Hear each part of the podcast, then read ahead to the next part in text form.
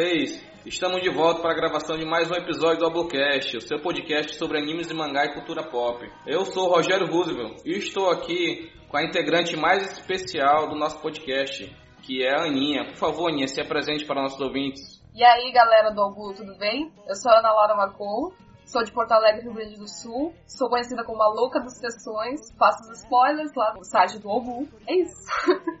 Beleza, Aninha. E também estou aqui com dois convidados especialíssimos lá do QG. É o Arthur. E aí pessoal do All Blue, é, eu sou o Arthur Bax, eu entrei para o QG tem mais ou menos um mês aí e estou começando a interagir com o pessoal. Muito obrigado pelo convite e vamos falar um pouco sobre esses personagens muito queridos aí. É isso mesmo, Arthur. Você é um, um novato. Não se esqueça de limpar o convés. Você sabe que os novatos existe uma função muito especial que é limpar o convés e respeitar os seus senpais. Não esqueça disso.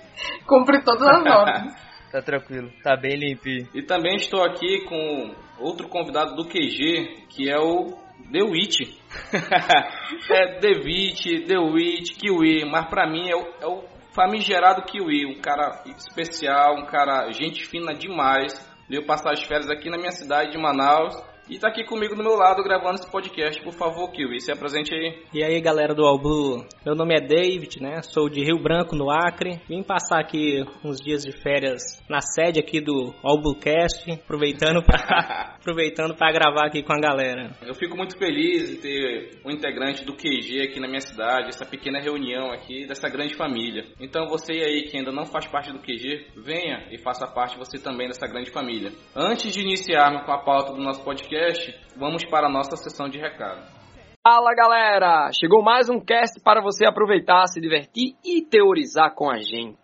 E como foi dito no episódio passado, a melhor forma de você contribuir para que o All Blue continue com todo esse conteúdo é através do Padrim. Entre no site www.padrim.com.br barra allblue, contribua e venha fazer parte do QG você também, essa grande família a qual eu amo muito. Se inscreva no canal All Blue no YouTube e acesse o site www.albluevr.com e fique por dentro de todas as novidades. Conheça também meus outros projetos, a minha banda The Wolfstorm e meu mangá La Basura! E agora fique com um podcast sobre o trio monstro do bando dos Mugiwaras.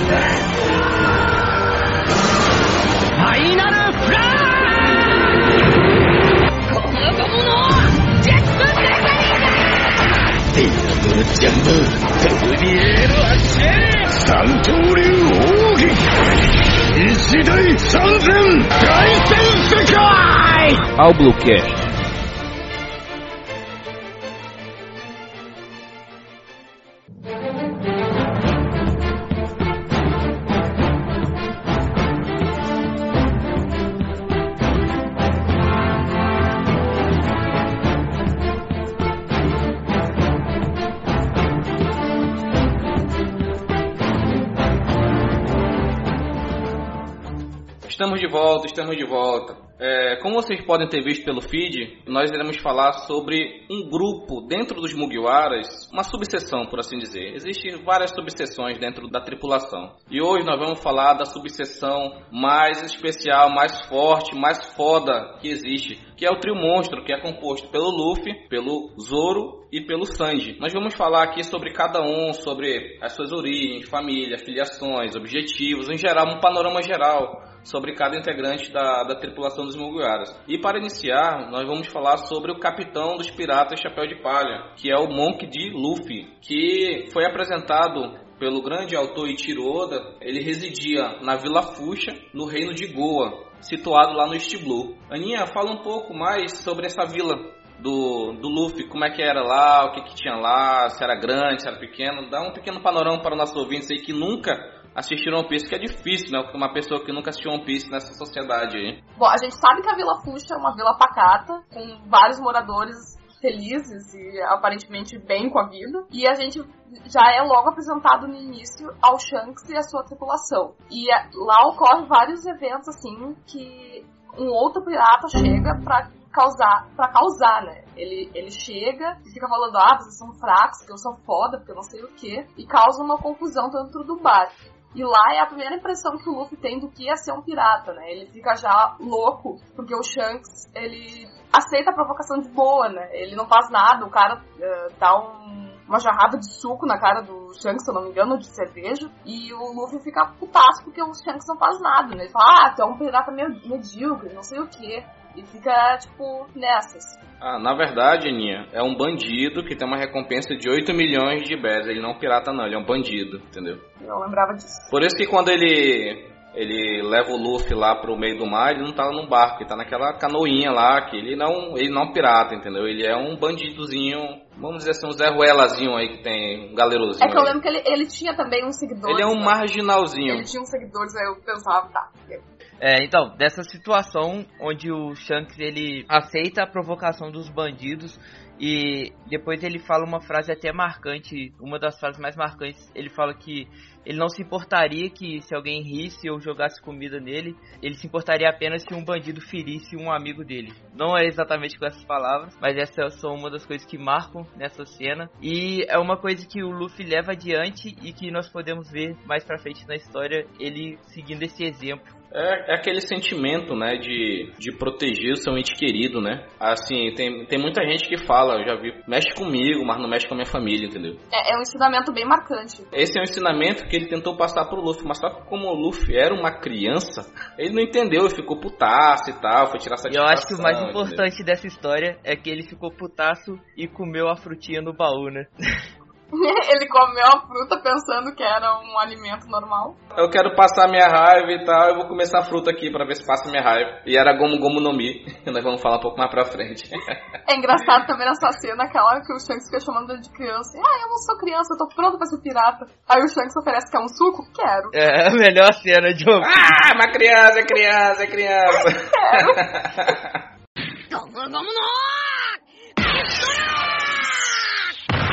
É, dando continuidade aqui, que o Wii fala um pouquinho da família do Luffy.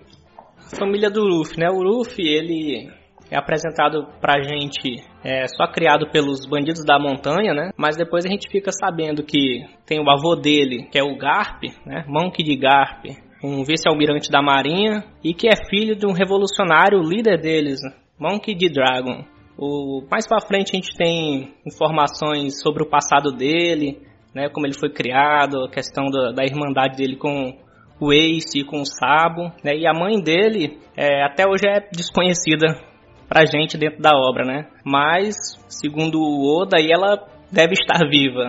Eu gostaria de adicionar uma importância na família deles, porque praticamente todos os membros da família apresentados até agora é, têm alguma relevância mundial, né? O pai dele é considerado o criminoso mais procurado do mundo, por ser o líder dos revolucionários, e o avô dele é um herói da marinha, sendo os três aí de facções no mundo de One Piece completamente diferentes. Pois é, né, cara? A família, toda a família do Luffy é recheada de celebridades, né? Recheada de figurões, como é uma palavra que é usada dentro da obra. O irmão dele adotivo Ace era comandante da segunda divisão dos piratas Barba Branca, que é um que era um Yonkou, entendeu? O outro irmão dele, o Sabo, foi revelado atualmente que ele é o segundo em comando dos revolucionários, entendeu? Então, a, toda a família dele está em volta dentro de tudo que está rolando no mundo, de uma maneira geral, a família dele está envolvida, entendeu? O avô dele, vice-almirante da marinha, entendeu? O pai dele querendo derrubar o governo, o irmão dele lá também querendo derrubar o governo, entendeu? É, é é toda uma situação que tudo e todos que estão envolvidos com o Luffy é, são sempre é, figurões, entendeu? Eu ia falar que, tipo, além fora tudo isso que vocês mencionaram, eles também têm a relevância de ser os lendários de, né? Todos os membros da família, eu acho que menos o Sabo até agora, né? Porque vai que apresente alguma coisa, são membros do desse tal clã de a gente não sabe o que, que, é, mas é uma coisa que está tipo, presente na obra ativamente. É, mas a gente não sabe o sobrenome do Sabo, mas a gente sabe que ele tem um, um segundo nomezinho oculto, não é mostrado, que é o CO, que forma Saboco, entendeu? Ai, pelo amor Meu Deus,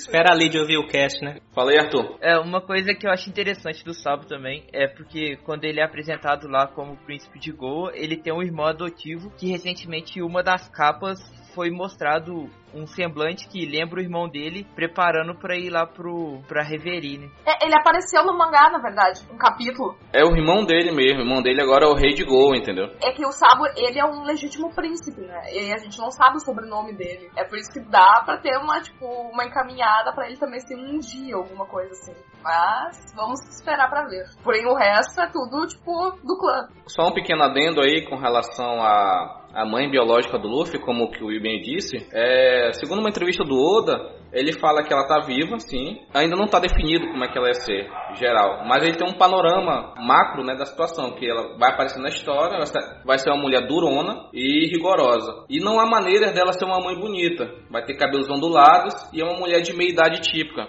Como a Aninha bem disse, é, sobre o Shanks, ele passou um tempo na Vila Fuxa, ele influenciou demais o Luffy nessa caminhada pirata que ele quer, devido a esse problema lá do bar, que o Luffy foi levado, esse jogado para ser comido pelo monstro do mar que tinha lá, o, o Shanks salvou ele, e o Luffy tem uma dívida de vida, né? Ele, ele sente isso, ele tem uma dívida honrosa, entregar o chapéu de novo pro Shanks, mas somente quando ele for um grande pirata. É uma promessa que eles fazem. É, para mostrar pro Shanks que ele evoluiu como um pirata, entendeu? Que ele, ele se tornou uma pessoa forte. É. É isso que é uma, uma mensagem bem interessante, que o cara foi um exemplo de vida para ele. Ele vai superar o mestre dele. O agradecimento dele pro Shanks é mostrar pro Shanks que ele conseguiu superar ele com suas próprias forças. É, entendeu? quando após o, San, o Shanks ter salvo o Luffy do monstro do mar, e na próxima despedida da Vila Fuxa do Shanks, eles fazem uma promessa, porque o Luffy sempre ficava pedindo pra ir no navio com eles, e eles não deixavam, porque ele era uma criança ainda, né? E eles fazem a promessa, o, depois disso, o Luffy decide que ele vai se tornar o, o rei dos piratas, né? Com a sua própria tripulação, esperar superar a força do Shanks. E é quando eles fazem a promessa do chapéu de devolver o chapéu só quando ele superar a tripulação do Shanks. Quer falar alguma coisa, Aninha? É, eu ia falar uma parte de Marineford, aquela que, tipo, eles se encontraram. Aliás, não, o Shanks sabia que, ele, que o Luffy tava por ali, né? Que ele pegou o chapéu de novo e ele falou, ainda não está na hora. E mandou o Bug entregar o chapéu pro Luffy. Minami no shima wa atake పైన pora, పొర అత్తమ poca poca, అహోబాక Outras afiliações aqui, vamos falar de uma maneira mais, mais geral, que o Luffy teve, porque o Shanks tem que ter uma, uma parada mais específica, porque foi o pirata que realmente influenciou o Luffy a querer se tornar um, entendeu? Foi o exemplo que o Luffy teve, pô, eu quero ser que nem esse cara, eu vou ser melhor que esse cara, entendeu? Então, a gente dá uma, tem que dar uma parada para explicar mais o, o motivo do, do Shanks ser tudo isso pro Luffy, entendeu? Como vocês bem sabem, né, o Shanks é, é tudo pro Luffy É, praticamente. foi por causa dele que o Luffy é o pirata. Depois dos companheiros, tem, né? tem uma parte de uma conversa entre o. Quando eles eram crianças ainda, do Garp com o Ace, que ele fala que o Garp tem um ódio pelo, pelo Shanks, porque ele que inspirou o Luffy a ser o rei dos piratas, e que a partir disso que o Luffy sempre ficou falando que ele seria o rei dos piratas. Porque até então o Luffy- falava que ele queria ser um pirata. Ah, você é um pirata, você é um pirata, você é um pirata. Depois que ele conheceu o Shanks, ele falou que ele não queria ser um pirata qualquer, ele queria ser o rei dos piratas. Entendeu? E o Garp ainda queria colocar ele na linha, né? Queria que ele fosse um marinheiro, né? Um marinheiro, um, um almirante, alguma coisa assim. E não, quer ser um pirata. O que vai confirmar pra gente como é que eram os pais dos anos 80. O cara não quer mudar, muda na base do cacete, mano. Aí o, não teve jeito, Luffy. Mas o Luffy apanhou, isso que é o pior. Só um adendo, eu sou dos anos 90. É só uma adendo aí também, eu sou quase 2000.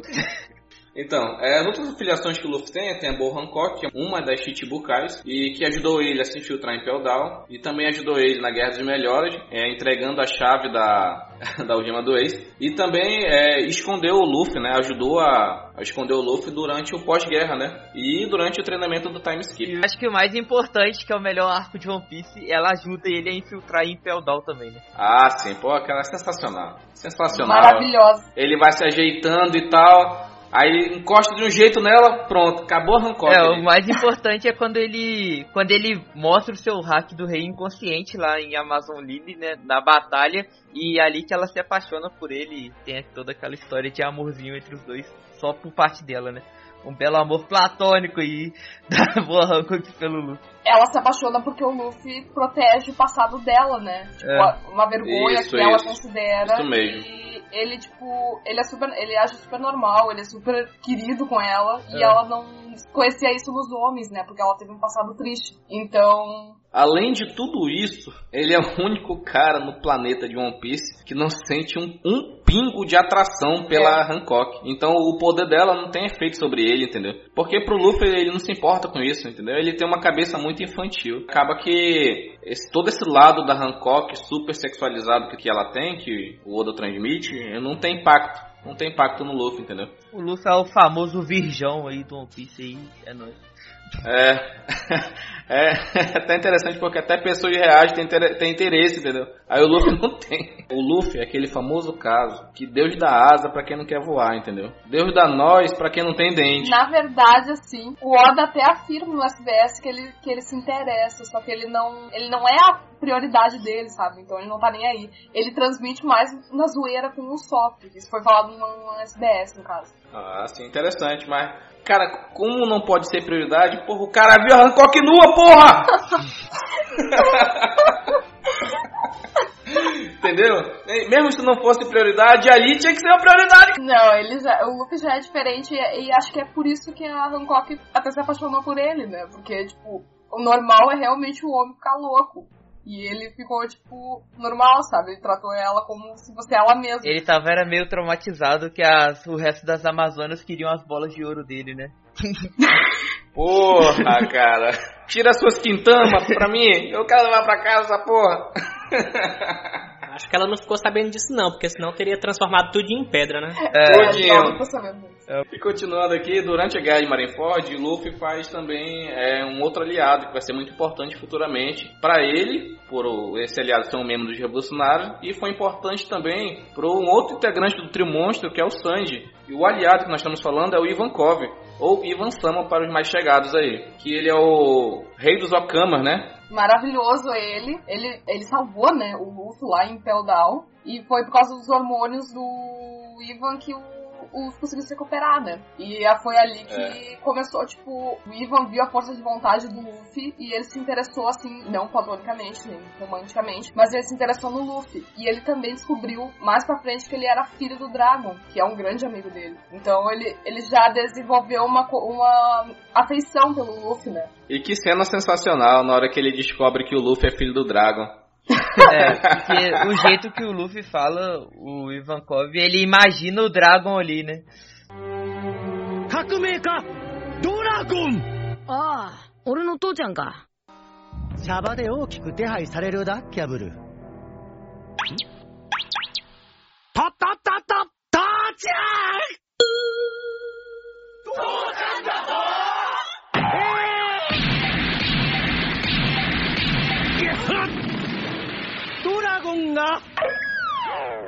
Barata no o outro aliado que o Luffy também já tem desde longa data, que foi muito importante e é muito importante para um outro membro do Trio Monstro, que é o Zoro, esse aliado é o Mihawk.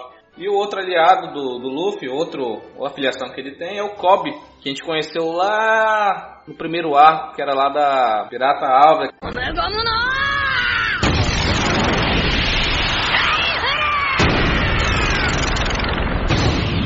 E Kiwi, fala um pouco do, do objetivo aí, do qual é o objetivo do Luffy nessa história toda? O objetivo dele, né, é algo que pra quem assiste até o, o anime, se não souber, é porque ele fala tipo em toda intro, né? toda intro, todo Verdade. depois do- da abertura, né, que é se tornar o rei dos piratas, né? Encontrar o, o tesouro One Piece, que foi deixado aí pelo rei dos piratas Gold Roger. Pois é, cara. A gente sabe que isso vai acontecer um dia. E One Piece não é, não é um tesouro. A gente sabe que One Piece não é um tesouro. One Piece é alguma coisa, é algum, é algum artefato que vai poder ajudar a derrubar o governo atual, alguma coisa do tipo, eu acho assim, entendeu? É o legado do Gold Roger, entendeu? Porque ele descobriu o que aconteceu no século perdido, mas ele tava pra morrer já, cara. Ele tava doente lá, então ele deixou uma próxima geração poder concluir, entendeu? Teve um- alguma SBS que o Oda falou que tem sim um tesouro no final, porque é uma forma dele recompensar os personagens por toda essa aventura, né? É, então, falando no One Piece, assim, tem aquela teoria do propósito herdado, né? Que eu acho que é muito Ah, importante falar dela aqui. Inclusive, se você não conhece o vídeo no, no YouTube do Matheus, assistam esse vídeo porque a teoria é magnífica. E é um dos vídeos mais vistos do canal Exatamente. também. Eu acredito que é, é isso mesmo, sabe? O One Piece é um propósito herdado, que é a junção de todos os mares também. Inclusive, é a junção do sonho do Luffy e do Sanji. Enfim, é, uma, é um propósito que a pessoa herda e como a gente é apresentado isso a obra inteira. O Luffy eh, herdando o propósito, por exemplo, do Shanks e do Gold Roger também. O Sanji do Zef e entre outros, né? São vários propósitos herdados que a gente é apresentado na obra. É por isso que eu acredito que o One Piece é isso, né? Pra completar esse projeto, a pessoa se tornaria o rei dos piratas. Enfim, se vocês quiserem saber da teoria, assistam esse vídeo que, é, que é magnífica essa teoria. Sério. É uma das melhores teorias que eu já vi na minha vida. É verdade, é um vídeo muito bom mesmo ゴムゴムの E agora nós vamos falar sobre uma parte muito importante de tudo que nós estamos falando, que é o poder. Um shonen, por assim dizer, não é nada se não tiver uma demonstração de força ou de que o prota- protagonista ou, ou os integrantes da obra são os caras que vão realmente fazer diferença. E o trio monstro aqui, hoje atualmente, é responsável por isso, entendeu? Dentro da tripulação do, do Chapéu de Palha. Sim, existem os outros integrantes que estão muito fortes, pós-time skip. Contudo, em questão de força bruta mesmo, ainda não existe nenhum outro que supere o trio monstro, entendeu? Então nós vamos falar aqui um pouco sobre poder e vamos falar sobre o poder do Luffy, que é o capitão dos piratas, Chapéu de Palha. Por favor, Arthur, dê um pequeno briefing aí pro nosso ouvinte. O Luffy, ele comeu a Gomu Gomu no Mi, que é uma das Akuma no Mis do mundo de One Piece, que é uma fruta que possui o poder de algum demônio, e assim, quando alguém come essa fruta, ela passa a ser usuária de algum poder, né? No caso do Luffy, ele comeu a Gomu Gomu no Mi, que é a fruta da borracha, e ele se tornou o Homem Borracha. E a maioria dos seus poderes, ataques variam por causa dessa fruta, onde ele se estica, se expande, fazendo assim ataques corporais. né? É verdade. A fruta Gomu Gomu, no primeiro momento a gente pode pensar, porra, que fruta inútil, né? Pô, homem borracha. O cara vai fazer o quê? O cara vai apagar prova de aluno de fundamental? o cara vai ser uma bola? Não, cara, é... No primeiro momento ela parece ser uma fruta que, sabe, não vai ter tanto poder, entendeu? Não é tipo uma, uma logia, por exemplo, a Pika Pika no Mi, que é a fruta do Kizaru, entendeu? Que é a fruta da luz, entendeu? O cara que tem o poder de fazer raios lasers, o cara tem a velocidade da luz, o cara se, re- se regenera infinitamente, entendeu? Então, a Gomu Gomu no Mi, ela pode parecer que ela não é boa, mas nós vimos, né? Ela é a única capaz de proporcionar os guias. Gear Second, Gear Third, Gear Fourth, se tiver vários pra frente, Gear 5, sei lá como é que vai dizer essa porra. A, a marcha ré também. que eu não ouso tentar. Como o usuário se tra- transforma no nome borracha, tudo dele é borracha. Corrente sanguínea, coração, tudo, tudo. Tudo é, tem essas propriedades da borracha. Então, os guias que aumentam a pressão interna do sangue para poder aumentar assim, a força dele, a única fruta capaz disso é a Gomu Gomu no Mi, entendeu? É só ela. Não. Foi o Rob Lute explicando que se fosse qualquer outro usuário fazendo isso, explodiria o coração dele, entendeu? Ele ia aguentar o aumento de pressão que é feito pelos guias, entendeu? É, e a gente também viu que esses gears eles são bem perigosos para o usuário justamente porque eles exigem muita força vital do, da pessoa que usa, né? Cada vez que o Luffy vai usando, ele vai, como já citado, ele vai perdendo um tempinho a mais de vida e a gente não sabe bem o quanto porque o, Luffy vive usando. Esse risco de vida era mais no início da técnica, porque antes a fumaça que saía do corpo dele lá, ele ficava meio zonzo, se eu não me engano. E agora a gente praticamente não vê isso. É meio que o modo normal dele já é ficar sempre com o guia. Até pra matar os randomzinhos lá, ele usa o guia. É, ele tá sempre ativando o gear e isso é tipo, já virou até meme, né? Mas calma lá, v- vamos dizer. Se a gente puxar pré-time skip e pós-time skip, no pré-time skip, se ele usasse o Gear Second e o Third, ele ficava lascado, né? Ficava na, ficava na pindaíba lá. Contudo, no pós-time skip, o Gear Second já não tem mais efeito. Então, o Gear Second a gente pode, a gente pode usar como uma base, que esse é o, como se fosse o Luffy sem Gear no pré-time skip. E o Gear Fourth é o novo Gear Second do É. Luffy, entendeu? Porque ele fica 10 minutos ruim, entendeu? É, eu acho que a comparação que você fez é interessante, porque, por exemplo, no, no post-time skip, ele não mantinha o Gear Second por muito tempo também, por essa questão de saúde. E agora, como ele mantém sempre ativo, o novo é o Gear 4, né? Que ele não aguenta por muito tempo e depois tem aquela consequência de ficar com o corpo fraquinho por um tempo.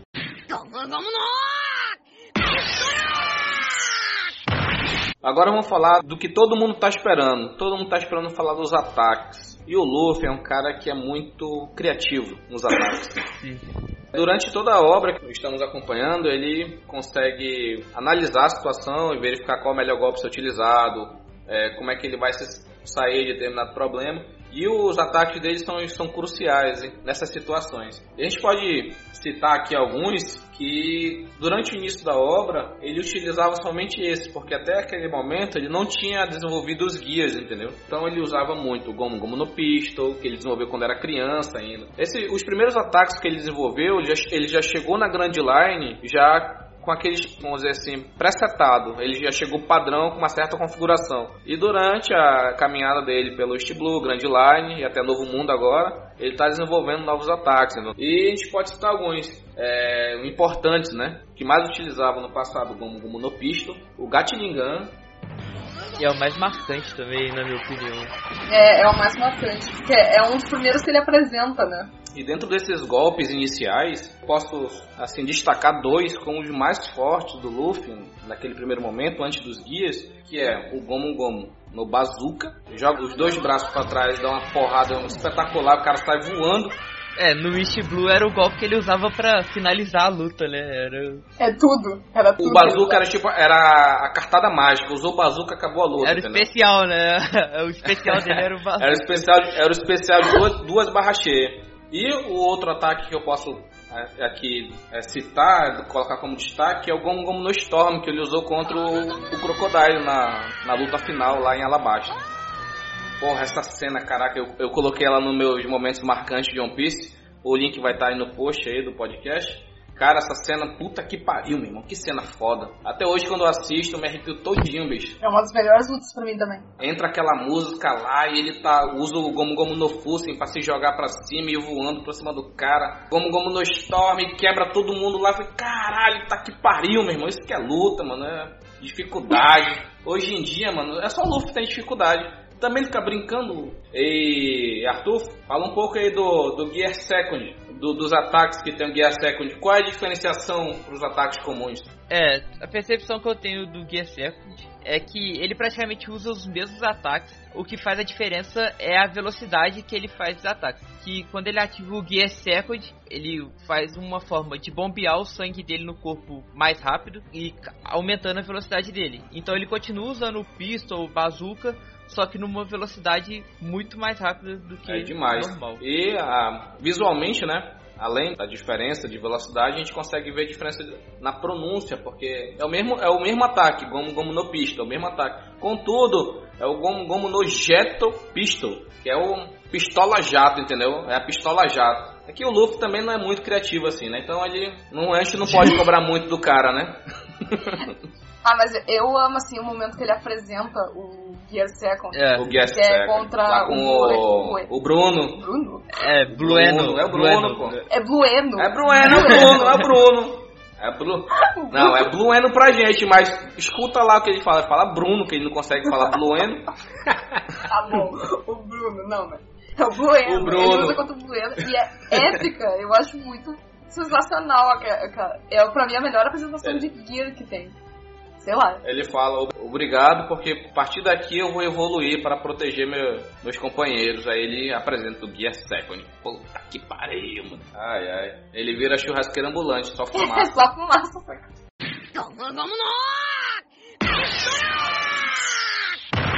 Aí, do Guia Second, a gente tem também uma outra variação que a gente foi apresentado pós-time skip, a, a junção do Guia Second mais o hack do aumento. Andinha, por favor, dê um pequeno, uma pequena apresentação essa nova variação de ataque do Luffy. Bom, a gente meio que é apresentado, eu acho que no pós-time skip, né? Já que o hack fica mais presente e o Luffy consegue dominar já a técnica. E acho que a mais marcante é a Red Hawk, né? Que ele usa contra. Meu Deus, é Rod Jones o nome do. Eu acho que é, né? É. Rod Jones, lá na Ilha dos Isso, Rod Tritões. Ele usa em homenagem ao Ace. O ataque, pelo menos eu considero que é uma homenagem ao Ace, porque além do hack, com a pressão que ele faz, cria fogo, né? E parece muito que é um ataque do Ace. É, na verdade, é o atrito, né? Do hack do armamento com o ar, que vai. Ele vai passando tão rápido que vai entre em uma combustão, entendeu? Isso. O atrito. E eu acho bem emocionante, assim, por causa que lembra do irmão dele, né? Meio que, tipo, o irmão dele tá ali com ele, atacando junto. E é, é uma coisa bem legal. E o Red Rock, ele é uma variação do Jet Bullet. É, o- é um Jet Bullet, como, como no Jet Bullet, com, com o hack do armamento. E quando o braço vem vindo na velocidade gigante lá, ele pega fogo no caminho e, e acerta o usuário, e pega fogo e tal. E, na verdade, não derrota ninguém, né? É só visualmente bonito e tal, mas não derrota ninguém. Derrotou o Rod Jones. ele fala que vai. Não, ah, derrotou, ele fala não. que. Não a- é o que ele derrota? Ele fala após, Não, após um é golpe desse eu vou te derrotar. Aí ele dá dois Red Hawk e não derrota. Não derrota. Nossa, é, eu, é- eu não lembro disso. É só visual, Gente, só é que a visual. Ilha dos Tritões é meio irrelevante pra mim. Aí eu meio que... A Ilha dos Tritões eu vejo direto. E outra, outra alteração que nós podemos verificar é que todo Guia Second, utilizando o hack do armamento, tem um pequeno padrão que tem a sigla ROC. É, Red Rock, Rock Gatling Gun, Rock Rifle. Então tem esse ROC, que é para simbolizar que é, que é o Guia Second mais o hack do armamento. Então, é, Arthur, falei do Guia Third aí. É, o Guia Third foi apresentado também logo após o Gear Second, né? Alguns episódios, onde eles tinham que enfrentar um, atravessar uma barreira, uma parede, se eu não me engano, que o Luffy ele incha o, o braço dele com ar e inflando o braço dele fica semelhante a um braço de gigante e dá um golpe muito mais poderoso. Mas eu acho que o mais interessante do Gear Third é a consequência dele ele fica pequenininho. que depois que ele perde aquele ar que ele colocou no braço, né? Que ele murcha, ele fica pequenininho, parecendo um, um anãozinho. É muito bonitinho. Ele fica todo pequenininho andando. E depois ali. volta ao normal, cara. tá. A voz fica fininha, né? Porque é pequena e tá. Fica parecendo que ele puxou gás hélio e fala, né? Esse gazela, é verdade. Verdade. É, por isso que eu acho, como o Gear Third foi apresentado logo após o Gear Second, eu ainda continuo pensando que o Gear quinto, né, o Gear 5 e Fifth, vai ser apresentado aí, rápido também, assim como logo após o Gear 4 que foi apresentado. Foi apresentada uma variação do Gear 4, mas eu acredito que ainda vai ter uma Gear 15 ainda, entendeu? Eu acho que vai ser usado em um ano. A minha aposta é essa, né? O novo guia. Eu acho que dependendo da situação, como desenrolar com a Big Mom aí, talvez a gente até veja um Gear Fifth. É, eu também acredito. É, pode Mas ser. Vamos, vamos esperar, né? É, tem aquele negócio só Deus sabe, é só o Oda sabe. É, durante o- a apresentação do Guia Third, a gente viu que tem essa, essa pequena consequência, né? Olha, trocadilho pequeno, que o Luffy fica pequenininho, ele fica indefeso, né? Que ele não tem força pra fazer nada ali. É, durante o treinamento do Time Skip, ele conseguiu desenvolver uma técnica do- dentro do Guia Third que não deixa ele ficar pequeno, entendeu? E após o Time Skip, é, ele utiliza bastante o Gear Third, porque ele já não tem mais a consequência de ficar minúsculo, né, de ficar pequenino. E dentro do, do Gear Third, do pós-time skip, a gente tem alguns ataques bem interessantes. Quando ele foi apresentado, esse novo ataque, foi quando ele estava lutando contra o Kraken, lá no, a caminho da Ilha dos Tritões. Ele usa o Gomu Gomu no Elephantogun, porra, foi demais. Aí não tem a consequência dele ficar pequeno, entendeu? Ele imbui a mão dele com o hack e senta o cacete no Kraken, só uma. É, porra, foi, foi foda. Foda demais. É bem foda essa cena. Gear Third pós-time skip, ele é muito forte, mas como o do Flamengo disse, é muito forte, mas é muito lento. Ele fica muito vulnerável depois de um ataque do Third, entendeu? Porque é, quando- quanto maior a pessoa, mais lenta ela fica, entendeu? É, é uma consequência inversamente proporcional. Quanto menor a pessoa, mais rápida ela é, por assim dizer, né? A gente vê isso até no Attack on Titan, que o gigantezão lá, o Titã Colossal, ele é bem lentinho, entendeu? Ele não é rápido é, meio é, é, encoraçado. É, desvantagem. É. é uma desvantagem. É, tem, tem essas coisas. Então é, é, a gente consegue ver isso aqui, entendeu? Então, vamos E, e Kiwi, fala um pouco aí do Gear Forth. O que, tu achou da apresentação do Gear Forth quando tu viu? Rapaz, assim, no mangá, né, eu achei que foi bem melhor. Aqui no, no anime eles deram uma. Deram uma valorizada. Dramatizada. É no anime, aumentando, né? no anime, o do Flamengo deu um caldo pro Luffy. Eu não concordei com isso, porque no mangá foi cacete, mano. No mangá foi porrada. Mas no anime tem que dar aquela valorizada pro vilão, entendeu? Mas assim, eu achei bacana a transformação, né? Ao contrário de muita gente que queria um, um Luffy bonitão, galã, uma transformação, não sei. É, um galão de novela, né? né, uma transformação bem escrota, ele virou um monstrão, né, bem dizer. Mas, assim, o objetivo que era força e velocidade, né, ele conseguiu. Então, é, é válido. Pra mim é válido a Conseguiu com louvor, né? Pô, foi foda. E outra coisa, é, a feição, assim, o rosto do Luffy, ele ficou parecido com o Nightmare Luffy. A feição, Isso. tô falando que a aparência física ficou igual, tô falando que o rosto do Luffy, se a gente for, for fechar um quadro somente no rosto do Luffy e comparar com o Nightmare Luffy, ficou bem similar, entendeu? Então eu acho que o Luffy, ele lembra o que aconteceu no Nightmare Luffy, então ele, tem, ele tentou conseguir desenvolver uma técnica que fique parecida com o Nightmare Luffy lá de Thriller Bark, entendeu? É, porque aquele lá é só de Thriller Bark mesmo que o Nightmare, caso. É. Porque ele precisa da sombra do Moria. Absorver as sombras também e tal. É, isso, sem sombras ele absorveu. Sem sombra? Ele, ele absorve Foi sem as sombras que ele absorveu. E a galera que tava na floresta lá sem as sombras coletou e injeta nele. Isso, isso aí. Coletou várias sombras e colocou nele. E numa dessas tinha uma sombra de um espadachim. Porra, quem é esse espadachim, Aquela cara? cena muito engraçada. Ele cortando a árvore. Por que, que o Luffy não tem um, essa técnica de espadachim? Eu, meu Deus.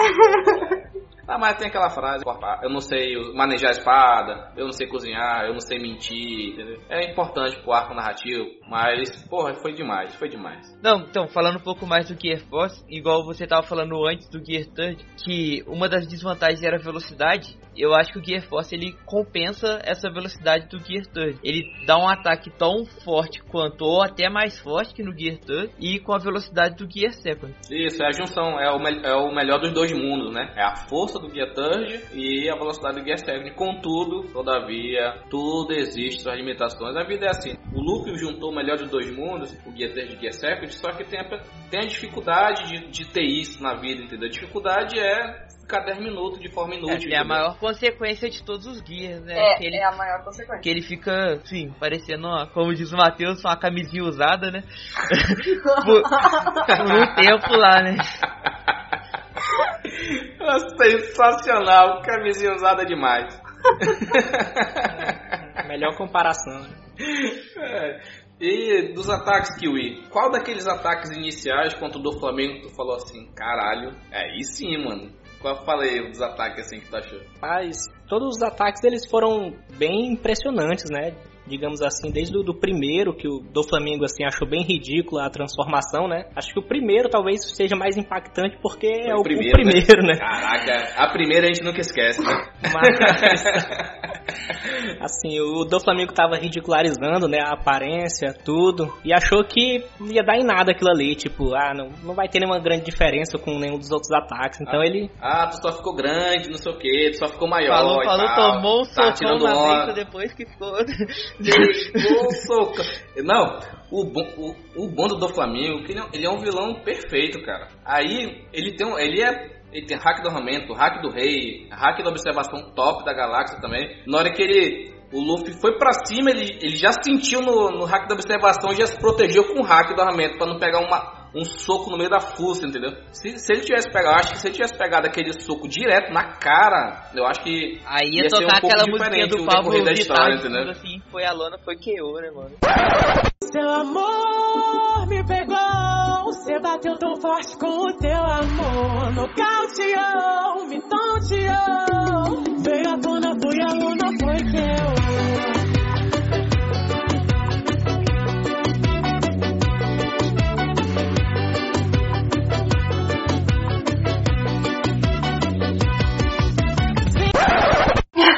É. Caraca, esse do Flamengo é o melhor vilão de todos, assim. Eles fica pau a pau assim do, do Flamengo e Crocodile, que são os dois vilões, sabe? Foda, cara, arco narrativo do caralho, entendeu? Porra, é foda, é foda. Aí, Kiwi, continue. Continuando, né, assim, a questão do, do primeiro ataque, né, que ele se ridicularizou e quando foi ver já tava em cima, pegou aquele golpe, não sabe nem o que aconteceu. foi Oh. parar lá no meio da cidade lá, até o, Como, como no Kong Gun! os próprios habitantes dizem o que você tá fazendo aqui, ele diz, nem eu sei. Eu sei onde estou. Quem eu sou? Onde estou? O que, que tá Foi, acontecendo? foi, foi tipo isso, ó. Aí, de- desses ataques, esses primeiros ataques, os dois primeiros, eu acho que os dois primeiros são, são foda, sabe por quê? Porque o primeiro foi o Kong Gun. Pá, deu aquele socaço fenomenal. Aí o segundo ataque foi o Rino Schneider, aquele chutão na boca dele. Caraca, foi foda, meu irmão. Puta que pariu, meu irmão. Foi demais, né? Foi demais, foi demais. Né? E eu, eu, eu gosto muito disso, né? Eu, sou. Eu gosto de construção de narrativa, eu gosto de construção de personagem. Mas, tipo, eu tenho minha preferência em gostar da, da porradaria, entendeu? Da pancadaria. Minha- eu gosto disso tudo, mas a, minha, a pancadaria tem um. Tem um valorzinho a mais no meu coração, entendeu? Então quando tem a pancadaria, e a pancadaria do Gear Force do Flamengo, porra, foi demais, cara. Aí eu, caraca, eu lendo mangá, fiquei, caralho, isso vai ficar muito top no anime, falei, tá que pariu, mano, porra. Ai, ai. É, é uma luta bem legal mesmo, isso daí. O, também a gente tem que ver que o, esse Gear, ele também é inspirado nos animais da... Como é que é o nome da ilha da Hancock, gente? Amazon Lily. Que esses, esses ataques são inspirados nos animais que o Luffy enfrentou ou treinou junto durante o time skip, né? Ele treinou lá na ilha de Rusukai, não tá? É, é uma ilha perto da ilha da Amazon Lily lá. É uma ilha Isso, foi- adjacente, assim, é um satélite. É tipo a cidade de. a satélite de Brasília. Não, é que os ataques deles foram todos inspirados naqueles animais, né? Isso que é legal também observar. E tem vários ataques também que ele usa, por exemplo, agora que ele lutou contra o Cracker, que foi aquele. o ataque inspirado até numa arma usada na Segunda Guerra, se não Não, não, é uma arma usada na 1700 e alguma coisa, a arma que é usada lá da Revolução Francesa, alguma coisa assim antigona. Fala galera do Blue, uma pequena correção das informações que foram passadas no cast. A arma que o Oda se inspirou para o ataque do Gear Force Gomu Gomu no Kong Organgan, ela é do período da Renascença, nos séculos 14 e 15. Continue agora com o cast. Eu achei legal, mas porra. Eu achei que a animação foi muito mal feita. A, a animação sim, eu falando do mangá, eu, eu- porque o anime eu não tô vendo, né? Eu, eu, eu larguei. No, no, porque no, no mangá ficou semelhante a um Gatling, né? Que ele dá vários ao mesmo, tipo, vários golpes assim. No anime, Isso. no anime ele ficou como se ele desse todos ao mesmo tempo, assim.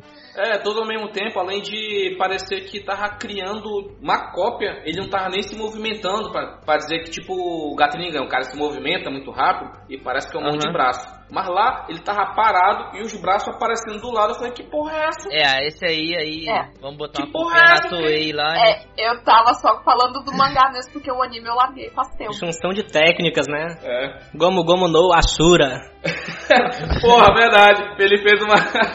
ele fez um crossover do Ashura, do, do Zoro com o Gatlingan do Luffy aí. Leninha, como você bem disse, os golpes são baseados nos animais.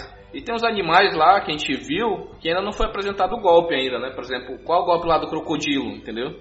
Lá É, foi o crocodilo, Ainda não ainda tem. não. Por exemplo, o, o macaco já tem, que é o King Kong Gun, né? Aí tem Uhum. o do leão, que é o Léo Bazooka. Aí teve o do da cobra, que é o Calverino, aquela Isso. que vai perseguindo do Flamengo no ar e tal. Mó do caralho. Será que o, o- a inspiração dele do crocodilo não seria na resistência da pele dele, alguma coisa assim? Porque um crocodilo, Hum. o único ataque dele seria o com a cauda, né? E com a É mordida. verdade, interessante. Eu imagino o Luffy mordendo. Eu imagino o Luffy mordendo alguém, mas eu não imagino ele dando uma rabada, né?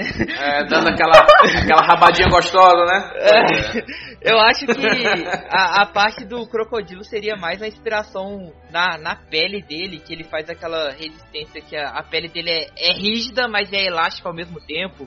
Eu acho que seria mais nessa parte. Muito Uma interessante, boa, muito interessante. Gostei também. Boa, Arthur, boa. Você acabou de ser promovido de estagiário 1 para estagiário 2 agora. Novato 2, agora. Level up agora. Uma coisa que a gente esqueceu de falar é que o Gear 4 existe duas variações. A gente foi apresentada a primeira Bound Man, porque quando o Gear 4 foi apresentado, ele foi Gear 4, dois pontos, Bound Man, que é o homem saltitante. E os outros Gear não tinham isso, então naquele momento instalou todo mundo que, é, que acompanha a obra há muito tempo como a gente, pensou, opa, isso aqui é uma variação, então deve ter várias variações desse Gear 4. Então confirmando, agora durante o arco de Whole Cake, mostrou o Gear 4 Tank Man, que ele usou para derrotar o crack. E sinceramente, que bosta essa, essa, esse Tank bicho. Me desculpa, eu gosto do Luffy pra caralho. O Gear 4 Bond Man, eu acho foda ele saltitando toda hora. Ele não, consegui, não conseguindo ficar parado é a melhor coisa, entendeu? Ele tem que ficar. Bem, bem, tipo uma bola de metal. Uma bola de metal elástica que fica, caraca, eu acho do caralho.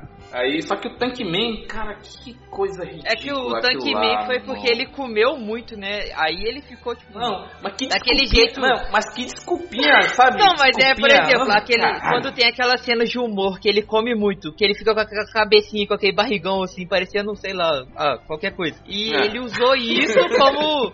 ele usou isso como uma forma de, sei lá, ficar mais forte, entendeu? Assim, eu não, não sei os outros, mas eu acho que o Tank Man não é um, uma forma assim, tipo, uma variação que ele criou pra usar. Acho que foi só naquela hora. Tipo, ele tava grandão daquele jeito, porque ele tinha comido muito biscoito, né? Ele aproveitou ou, ou bolacha, a não sei. ali pra fazer um É. golpe novo, pô. Será que ele criou aquele Tank Man na hora ali? Porque qual a outra razão que ele vai estar grandão daquele jeito, de tanto É comer? bem interessante, seria. Pô, Kiwi, teoria bem interessante, gostei. Mas talvez seja isso. E se ele criou isso lá na ilha de Rusukai? né? Qual era. Qual luta que ele tinha que comer pra porra pra poder ganhar? É, cara, é, é, Frutas. é bem como o Kiwi disse mesmo. Eu acho que deve ter criado na hora. Porra, eu tô aqui gordão, balofão, o que, que eu faço na minha vida? Porra, sei lá. E o 4, ele deve consumir muita energia do Luffy também. Então, como ele tava muito cheio de tanta comida, aí talvez ele consiga até manter por um tempo maior pela energia que ele tem. E vai só diminuindo aos pouquinhos, sei lá.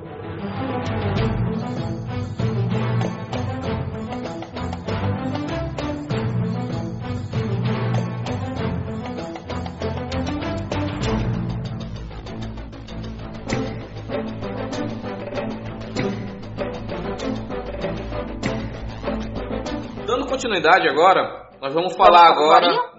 É Isso aí, moleque. Vamos pro Zarinho. É. Personagem mais amado da Aninha. Adoro. Vamos falar do melhor personagem de One Piece, Roronoa Zoro. Aê, caralho, agora vamos lá. Pra mim ele é o sexto melhor, mas tudo bem. Desliga a Aninha aí, só tira ela da cal aí que ela acabou de falar. Para, eu gosto também dele. Não faz Não, bullying o Brasil é muito zoando. ruim BR, né, velho? Tipo, no, no Japão e nos Estados Unidos, o Zoro ficou em segundo na votação. No Brasil, o Zorão primeiro, é nóis. É, PRzão. É porque o, o fandom brasileiro, ele cresceu com o quê? Ele cresceu com Yu Yu Hakusho, cresceu com Dragon Ball Z, cresceu com Cavaleiro do Zodíaco. O que é que tinha, o que é que tinha nesses animes?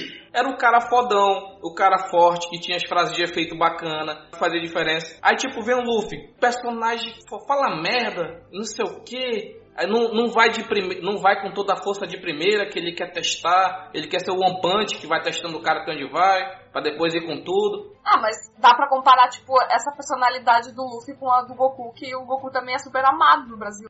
O Zoro é. Cara, é foda. Eu sou muito. Eu sou um. Pequeno. Fanboy. Eu sou, não sou fanboy, eu sou um fã. Um fã de. Não, é Zorete. Zorete. Sanjete, calma. Mas aqui eu vou, eu vou tentar ser um pouco imparcial. É difícil, mas eu vou tentar. Enfim. Frutas. É, e falando aqui do Zoro, de suas origens, ele, ele foi apresentado né, na vila Shimotsuki, lá no, East, no East Blue, e a gente não tem conhecimento da família dele, a família biológica dele é desconhecida, a gente não tem nada, nada de, de flashback, nada, não tem nada, nada, nada, nada, nada. O interessante é só frisar, assim, que ele também foi, ah, num databook, ele foi afirmado como sendo natural do West Blue. No, no Yellow, se eu não me engano, tá? Ele sendo também natural do West Blue. Interessante, não sabia disso. Aí, onde ele nasceu, a gente não sabe. Se tem no Databook Yellow isso, Eu, tenho aqui, eu vou até ver se depois. É, olha aí, porque eu acho, eu acho que é nesse databook que, que eu lembro que tem uma afirmação botando que ele é natural do Shibu. Tipo, o- os quatro primeiros, que é o Sop, o, o Zoro, a Nami e o Luffy, são tudo do Shibu. O Sanji, ele cresceu no Shibu, só que ele é do, do East, né? Do Norte, desculpa. Ele é do Norte. É, tem duas situações. Se caso essa informação do Zoro ser do Blue, confirmado no Databook Yellow, se é isso mesmo, vou ver depois, cai aquela teoria que o Zoro tem família em um ano, né? Que ele é, ele é de É, um ano. é, ele pode ter um clã, assim. Nada impede dele ter um clã, o Roronoa lá. Então, nada impede, né? As duas situações são essas. Uma, ele, ele é do Blue, então ele não tem um clã lá em um ano, não tem nada a ver com um ano. E a segunda situação é, a família dele era de um ano, fugiu e foi pro East Blue e teve Isso. o Zoro lá, entendeu? Eu até acho que o que pode ser plausível, muito plausível isso acontecer, né? Tipo, a família do Zoro, quem sabe, ser um bando de bandidos, alguma coisa assim, seria até legal. Eu, eu acharia muito interessante fosse. É, legal.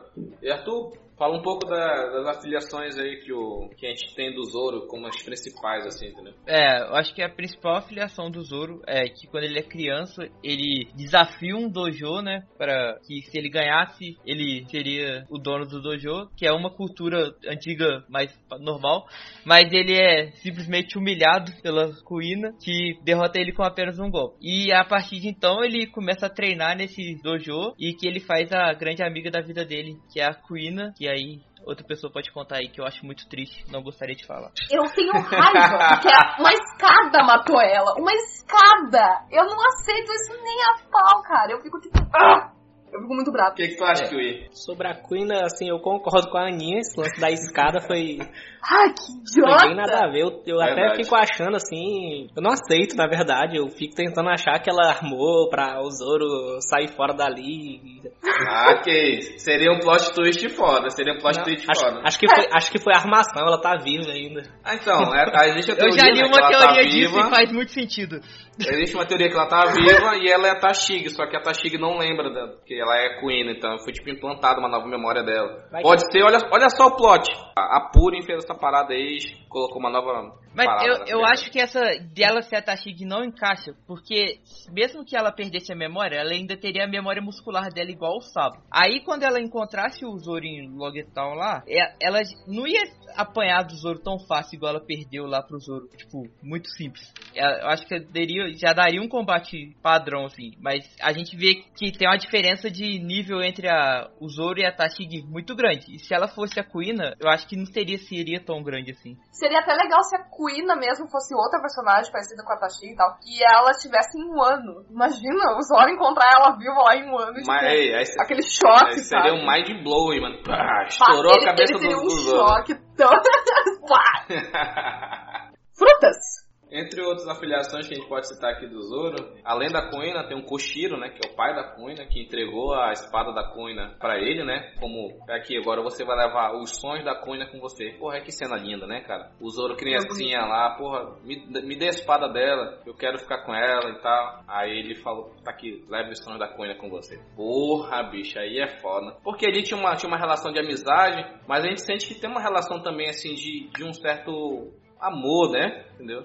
É, eu também. é, foi a única mulher até que meio que balançou com os olhos, né? Apesar dele ser criança. E tanto que ele, quando que ele lembra da Tashig, ele fica totalmente desnorteado, se vocês perceberem. Não desnorteado, mas tipo, ele fica. Ele fica vermelhinho assim, meio sem graça. né? É, ele, ele fica, tipo, todo agitadão, sabe? Ele fica, ah, porque tá aqui, porque não sei o quê. E ele não é assim com as mulheres, é só com a Tashig e com a Kuina. Ei, Kui, o que tem pra falar do, do Mihawk? O que, que tu achou da primeira aparição dele lá com nessa luta lá com o Zoro? Mihawk ele chegou já pra, pra mostrar, né, que, que o Zoro ali ele já tava. No, no começo da obra ele já tava assim, querendo finalizar, digamos É, assim. é. o cara tinha acabado de Vamos. entrar no busão e vai querer sentar na janelinha, Tipo, entendeu? Já vim te derrotar já, você é o meu objetivo, né? E aí foi humilhado, né? O Mihawk mostrou, filhão, o mundo é isso aqui, filhão. Fica na sua aí, fica na sua, que você ainda não é pra mim não, papai. Aqui, ó. A faquinha de passar margarina. Faquinha de passar manteiga no coração, né? Toma. Aquela faquinha, cara. Eu corto um pãozinho, coloco manteiga e ainda te, ainda te mato com ela ainda. Vai ficar teu coração, vai ficar só manteiga ainda. Zoro manteigado. Ô, Zoro manteigada. eu acho muito importante da, dessa parte do, do, da derrota do Zoro pro Mihawk, que é quando ele faz a promessa pro Luffy que ele vai se tornar o melhor espadachim, que ele não vai perder mais. E é a única parte do, do anime e do mangá que o Zoro chora. Pra quem fala que o Zoro não chora, ele chora nessa parte aí, e é nóis. ルフィ聞こえるか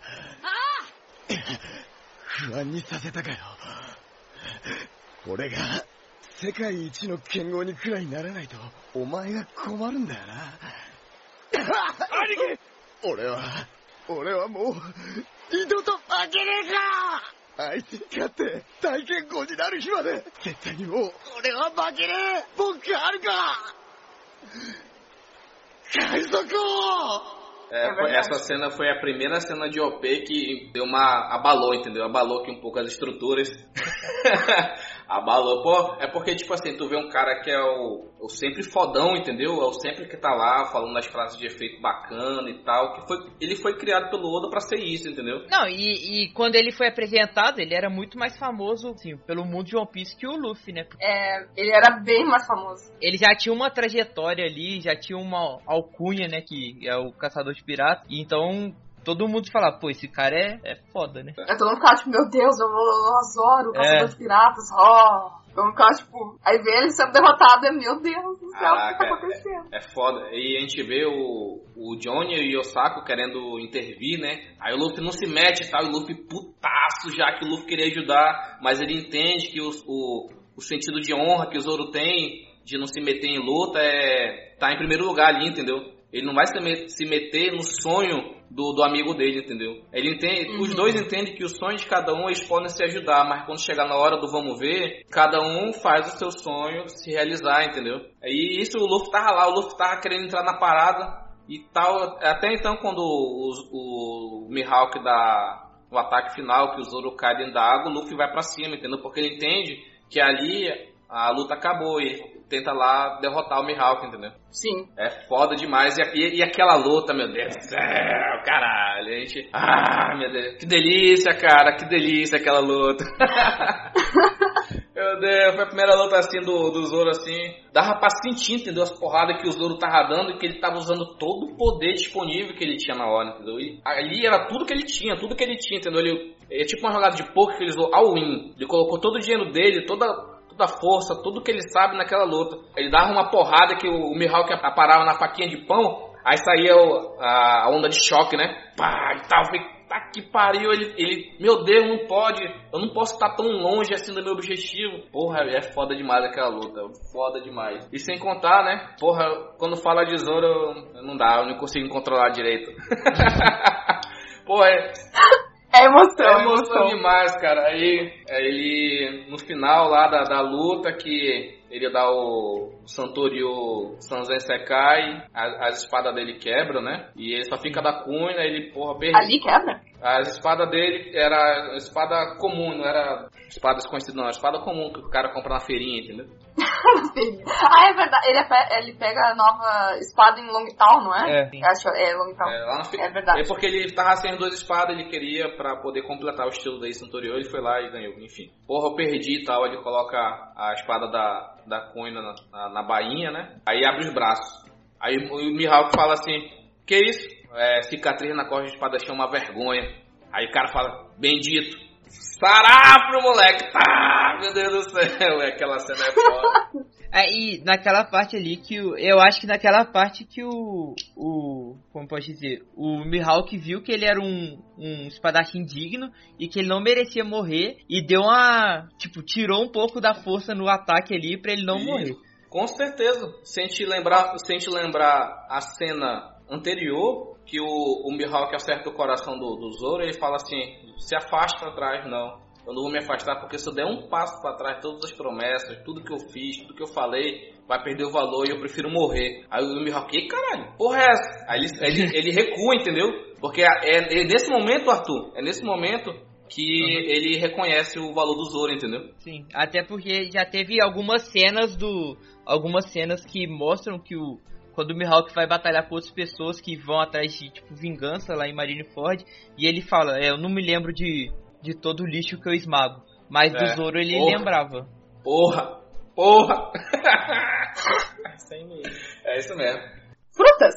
E Aninha, fala um pouco aí do, Hum. do objetivo do Zoro, qual é o objetivo dele? Ah, o objetivo é ser o melhor espadachim do mundo, né? E também ele fez uma outra promessa dizendo que ele nunca mais perderia como, a, como espadachim, nem como sua honra e tal. Muito bem dito. Deixa eu só complementar o que falou. Nunca perder Claro. como espadachim, tá ligado? Exa Seus exata- é, exatamente, é seus. Lufetes, seu pessoal aí que ex-sets. É como espadachim. Como espadachim, ele não perdeu ainda, entendeu? Tá ligado a situação? Continue. É, mas é shonen, né, gente?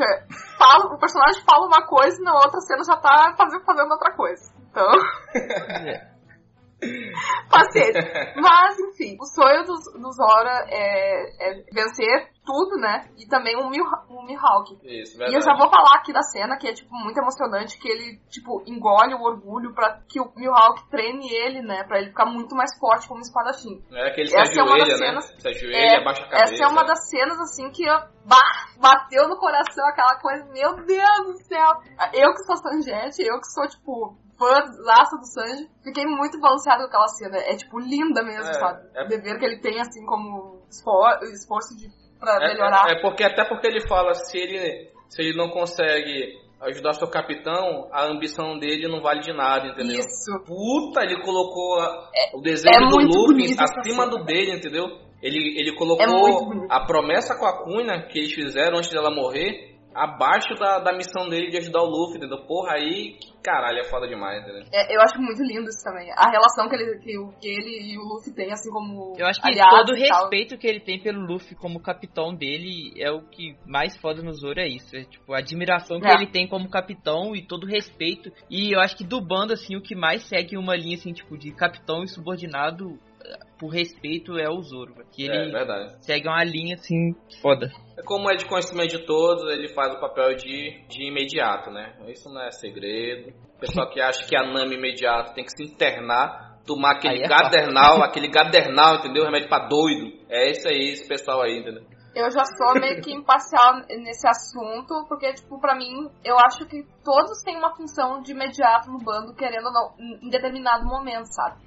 Um, por exemplo, sei lá, o Zoro agiu como imediato lá em Enies Lobby, o Frank em, em, Alaba, em Alabasta, o, Frank em Dressrosa, o Sanji agora também em, em Dressrosa, ele, no finalzinho de Dressrosa ele falou, me dê permissão para atacar o navio. A Nami, quando ela falou que, tipo, lá, também acho que em Dressrosa, que, que, que ela, tipo, deu o rumo pro Luffy, sabe? Ela falou, a gente tem que fazer o que o Lau tá pedindo, mas a gente tem que proteger o, Mo- o Momonosuke, porque é isso que o Doflamingo quer, que é uma das cartas. A gente tem que ir pra Zou, se separar. E, tipo, cada um toma meio que partido em determinadas ações, dependendo do- da situação, né? Eu, eu e acho é que que eu... a voz do Zoro, ele seria mais uma voz, assim, mais adulta do bando, sei lá.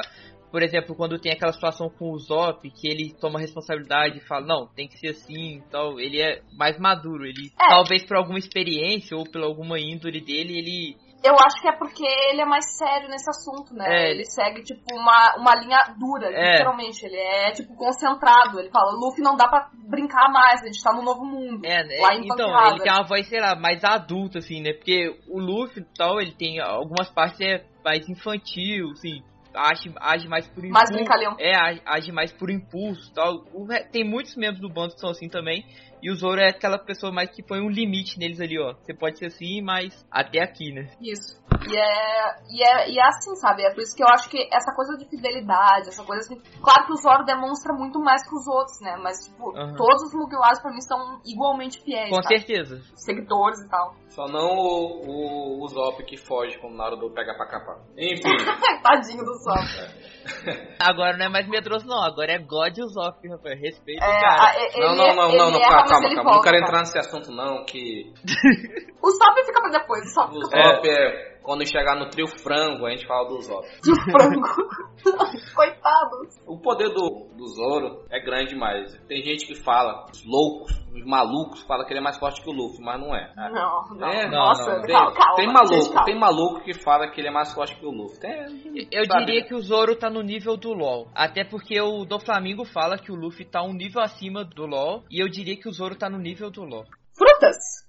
Voltando ao assunto do- da força do Zoro, ele é o combatente espadachim do grupo. É, no Databook Red é falado que ele é o combatente, entendeu? Lá, Uhum. se tivesse lá que ele era imediato, acabava essa discussão, mas tá combatente, por estar combatente aí existe É, toda essa nenhum tá discussão. como navegador, né? Nenhum. Nenhum que tá. A Nami tá com navegador e ele combatente. Então tu fica tipo, ué, É, não é imediato, não tem, entendeu? Ah, Então, é, como ele é combatente e espadachim, ele usa um estilo conhecido como Santorio, que utiliza-se três espadas. E as três espadas deles atualmente, vamos falar das atuais, que é o Ado Itimonde, que é a que pertencia a Kuina, a espada, a espada da promessa, a Sandai Kitex, que é ele ganhou logo e tal, onde ele apostou o braço dele. Que é uma das cenas mais fodas de One Piece. Ele, Porra, essa cena é... Cara, o ele Zoro é o braço, foda. assim, Todas as cenas a, do a Zoro. a espada passando pertinho, rente ao braço dele, assim, fazendo a curva certinha. Muito maneiro. Mas, mas a parte que passou pelo braço era a parte sem fio, entendeu? Ela girou e passou a parte sem fio, é. Não chega a encostar nele nenhuma É, parte. não encosta a espada, ela tipo gira É. direitinho. É tipo, é E, muito e, e depois, e eu acho o mais foda daquela cena é que, tipo, logo após ela cai no chão e ela finca no chão, assim. Então, tipo, demonstra que se pegasse no braço dele já era, tá ligado? Já era, já era. Ali, ali é o que eu tô falando, era uma aposta, entendeu? E ela tá, e essa espada, ela tava lá naquele barril de espada, que era tipo aquelas espadas fuleiragem, entendeu? Fudida lá, que ninguém É quer. é uma espada amaldiçoada. É, né? o pessoal fala que é a espada amaldiçoada, é porque dentro do One Piece existe toda uma classificação de espada que no início do mangá, pô, era top. Ah, tem a espada, as supremas, por exemplo, a do, do Mihawk é uma espada suprema, entendeu? Aí tem a espada do Zoro, é uma Meito, é uma espada, é uma espada ótima, mas não é uma suprema, entendeu? Por isso que na, na luta contra o Mihawk só essa espada se manteve, porque ela é uma espada com uma fabricação melhorada, entendeu? Ela é uma das 21 Meito que, que existe no mundo de One Piece, entendeu? O- uma coisa que eu gostaria de dizer dessa espada amaldiçoada é que eu não vou lembrar o nome da ilha, mas é uma ilha assim que eles entram na Grand Line que a ilha parece um, um cacto gigante. É da Baroque Works lá. Whiskey Peak, Que aí o Zoro fala, é, tá na hora de testar essa espada amaldiçoada. Aí, na hora que ele fala isso, ele vê que você meio que vê ele travando o braço e ele corta, tipo, a ilha inteira, todo mundo da ilha, e ele fala assim, essa é a sede dessa espada, então. a sede de sangue, né? Que a espada é foda. Aí a outra espada dele atualmente é a Shusui, que ele ganhou quando ele, ele venceu o Samurai Ryuma, né, em Thriller Bark. Que luta, né, cara? Foda demais. Eu tenho uma tatuagem dessa espada na perna. Tu tem, parceiro? Ah, que legal. Ah, Tá, é, tá ligado aquela bola. marca, aquela marca roxinha da espada, aquelas bolinhas? Aham. Eu Sim, tenho sim. uma na, eu tenho uma na perna. Ai, que legal. Isso é a constatação de Zorete. Verdade. Constatou esse Zorete marcado na pele. Seu Zorete de qualidade. é um, um Zorete diferenciado. Eu espero que ele nunca perca essa espada, né? Senão, ferrou. Imagina ele quebra a espada. Opa! Oi, papai. Mas eu, eu que legal, acredito né? que essas três espadas ele vai manter até o final. Porque é uma. É, Eu, eu acho é- que a Sandai Kitex vai, ele vai trocar lá em um ano. Sandai Kitex. É, eu também, se for apostar uma espada, é a Sandek Tess. Porque a, a da Kuina vai ficar permanentemente. Se não quebrou até agora, não quebra Mas nunca. eu acho que. A Shisui também. Eu acho que a. Eu acho que a Sandai Kitetsu ele não perde. Porque pelo todo o esquema de amaldiçoado e pelo negócio que ele tem lá da, da Do demônio, né? negócio É. assim, do demônio. Eu acho que ele não perde por isso. Mas calma, Eu calma, comecei a parceiro. pensar que, na verdade, ele até Parceiro. podia perder a Shisui porque ele recebeu do Ryuma, que é um espadachim de Wano. Imagina ele chegar em Wano e meio que colocar lá. Não, ele, sabe? ele vai chegar em um ano e com certeza todos os samurais lá vão ter a mesma reação do Kinemon, né? O que, que você tá fazendo É. com essa espada? Essa espada é um- uma, sei lá, uma relíquia nacional. É um tesouro nacional. aqui. É um tesouro Eu nacional. acho que. se- Será que ele devolve a espada? Tomara que não. Imagina. Tomara que não. que eu acho é assim. Ele vai manter a Shusui pelo mesmo motivo lá do Luffy em- na Ilha dos Tritões. Ele vai ser o herói. Então, o Zoro vai, vai ser o herói que vai derrotar o Shogun de Wano. Se for assim, entendeu? Hum. Eu acho que ele não vai ter. Eu acho que o nível dele ainda não vai estar nisso, não. Eu acho que ele vai cuidar, tipo, de um Jack, de um cara assim. O Shogun só é pra ele, parceiro. Não tem mais. Qual outro espadachim do grupo dos Mugiwara pra lutar com, com o Shogun? Só tem ele, mano. Ele pode perder. Ele. Assim, ó, olha só. O que eu acho? Ele perde a primeira luta. Porque ele não vai ganhar de primeira. Aí ele vai ter todo aquele arco que é, porra, eu perdi, o que, que eu fiz nos meus dois anos, como é que eu vou ser o melhor do mundo. Aí nesse meio tempo. É, nesse meio tempo ele vai aceitar que ele tem que treinar, ele, ele vai treinar lá em um ano com algum samurai rebelde que tem lá. Ele vai conhecer as técnicas é, de Wano, do- dos samurais. Depois de todo esse conhecimento, ele vai juntar com o treinamento dele com o Mihawk, ele vai pra cima de novo do, do Shogun, aí ganha do Shogun, entendeu? Não é de primeiro, não tô falando que ele vai chegar lá, vai dar um soquinho e derrotou o Shogun, eu tô falando que ele vai ter dificuldade sim, vai derrotar o Shogun de Wano depois de tudo isso, aí ele vai ter, ele vai ganhar o direito de ter a Shusui, porque é o herói de Wano, e ele vai substituir a Sandai Kitetsu, eu acho que ele vai ter que substituir pela Ichidai Kitetsu, que é a espada suprema da Kitetsu, eu acho assim, é amaldiçoada também, tudo é amaldiçoado da- das Kitetsu, e eu acredito que vai acontecer isso, entendeu? É, na minha opinião, Não, em- é legal. em um ano, o quem cuidasse do Shogun teria que ser os próprios samurais, tipo o Kinemon, o Kanjuro, o- ninja lá. Não, por favor, eles né? teriam- Porra, eles por teriam- favor, mas eles- Kinemon, Mas, ele- mas eles porra, teriam que amigo. derrotar pela honra dos samurais, entendeu? Tipo, É. pela honra do território deles ali, eles Eles são teriam tudo que fracos, eles não têm força não, são tudo bandidos Não, mas a gente não viu eles lutando até agora. A gente Eles não viu. sabe. É, a gente não a viu, gente não cara, viu nada deles até agora. Pô, a gente já Porra. viu que, sei lá, o, o cara aparece já cortando uma porta de metal gigantesca, fazendo fogo na espada. Pô, isso é da hora pro caralho. a gente não- É, calma, calma, ele não Ah. é tão fraco assim, a gente nem E, pô, sabe. são ainda os três, né? pô, São três. Aí tem, sei lá, vamos colocar o Nekomamushi e o cachorro Mamushi lá também, que eu não lembro o nome. E no Arashi. Ah, isso aí. Aí, aí vão colocar o Marco junto, tipo, uma galera contra o Shogun. Eu não acho que o Zoro tinha que entrar nessa parada contra o Shogun. Eu acho que Ah. teria que. Eu acho que teria que ser a honra dos samurais ali pra, pelo. Esse aqui é o meu território, você matou meu pai.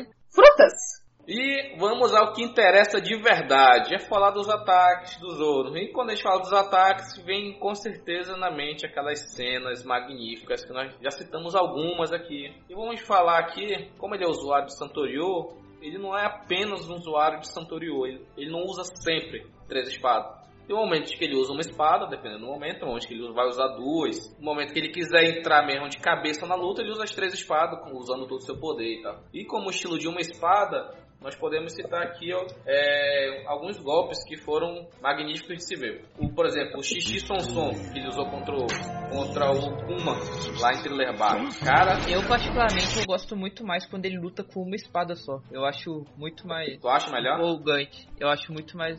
É mais plausível, né? Mais palpável, né? É. É, O- é muito igual, legal. Esse, esse esporte que ele dá, que ele, tipo, atravessa a pessoa com uma espada só. Eu acho que é o, o Xixi Sonso. Então, esse daí é o É o, é, o, é, o, é o que eu acho, tipo, o ataque mais forte. Eu acho o ataque mais forte dele, eu acho que é esse, velho. Acho que esse é o ataque que ele derrota o Mr. One também. É esse mesmo. É, Não, é. é então, isso, é, isso. é o, é, o mais, é o ataque mais da hora. Que, tipo, ele atravessa É. o cara e depois dá aquela cena Power Rangers, assim, dele fechando a espada e o cara sendo aquele sangue explodindo atrás, É, assim. É, Que nem, o- que, que nem a Aninha falou aí na luta do Das Bones aí, o que o Kiwi falou do Mr. 1, que porra, ele, o Zoro todo lascado, na pindaíba lá morrendo, ele, porra, que sensação é essa aí? Ele tá sentindo o, o- o metal, né, o ferro, aí ele usou esse ataque e cortou o ferro aí, porra. Ele tem aquela frase que o Das Bones fala, e agora que você cortou o ferro, vai cortar o quê? Diamante? Eita porra, e agora? É, até agora ele não mostrou, né? É. Por exemplo, o, o mestre dele não corta diamante. A gente viu na Guerra dos Melhores que ele deu um ataque. O carinha do diamante lá, o Josu de diamante, segurou e jogou pra cima a parada, entendeu? Então se o Zoro É, ele conseguir repeliu cortar, o ataque. É, se o Zoro conseguir cortar diamante, ele vai superar o mestre dele, entendeu? Nessa parte. E continuando, a gente tem um outro ataque de uma espada que é o Hiryu Kaen, que ele usou contra o Samurai Ryuma Thriller Bark. Que é aquele que quando corta pega fogo e tal, fogo azul, bonito pra caralho. Demais, demais. Ei, Arthur, fala um Oi. aí do, do ataque de uma espada do pós-time skip. Então, do pós-time skip, ele mostrou o X, X, X Sonson. Eu não lembro quando que ele. Ah, velho, eu não vou saber falar porque eu não sei o nome do ataque assim, tá ligado? Eu não como é que tu pode ser um Zorete e não sabe falar os nomes dos ataques, parceiro? Esse daí ele usou contra o Rod Jones, pô, embaixo d'água. Ah, esse é legal. Esse Ele usou é- contra o Ah, Rod mas Jones é, embaixo ele d'água. é, é- é- Mas é a mesma coisa que, o, que ele usa contra o Kuma, praticamente. Não, mas só que é, é a é mais versão evoluído. né? É o X. X, X, sum, sum. Então, velho, eu acho. Eu, prefiro você falar, porque eu não vou saber falar mesmo. É verdade. Aí tem o, o próximo aí, que eu achei, porra, quando eu quero assistir One Piece, algumas cenas assim específicas, eu gosto de assistir certas, certos episódios, do Zoro, lógico, né? Aí tem contra a Monet, porque ele Uh. usou, que ele vai pra cima da Monet, Aí a Monet não consegue se mexer e tal, ele corta ela com o Daishinkan. Putz, aí, caralho. Só que ele contou sem hack, né? Que ele não queria matar ela. Ele não bate em mulher, né?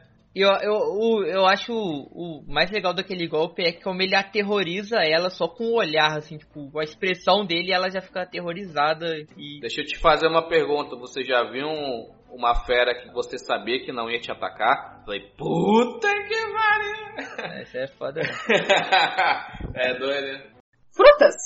Ei, Kiwi, fala um pouco aí dos ataques de duas espadas, do pré-time skip.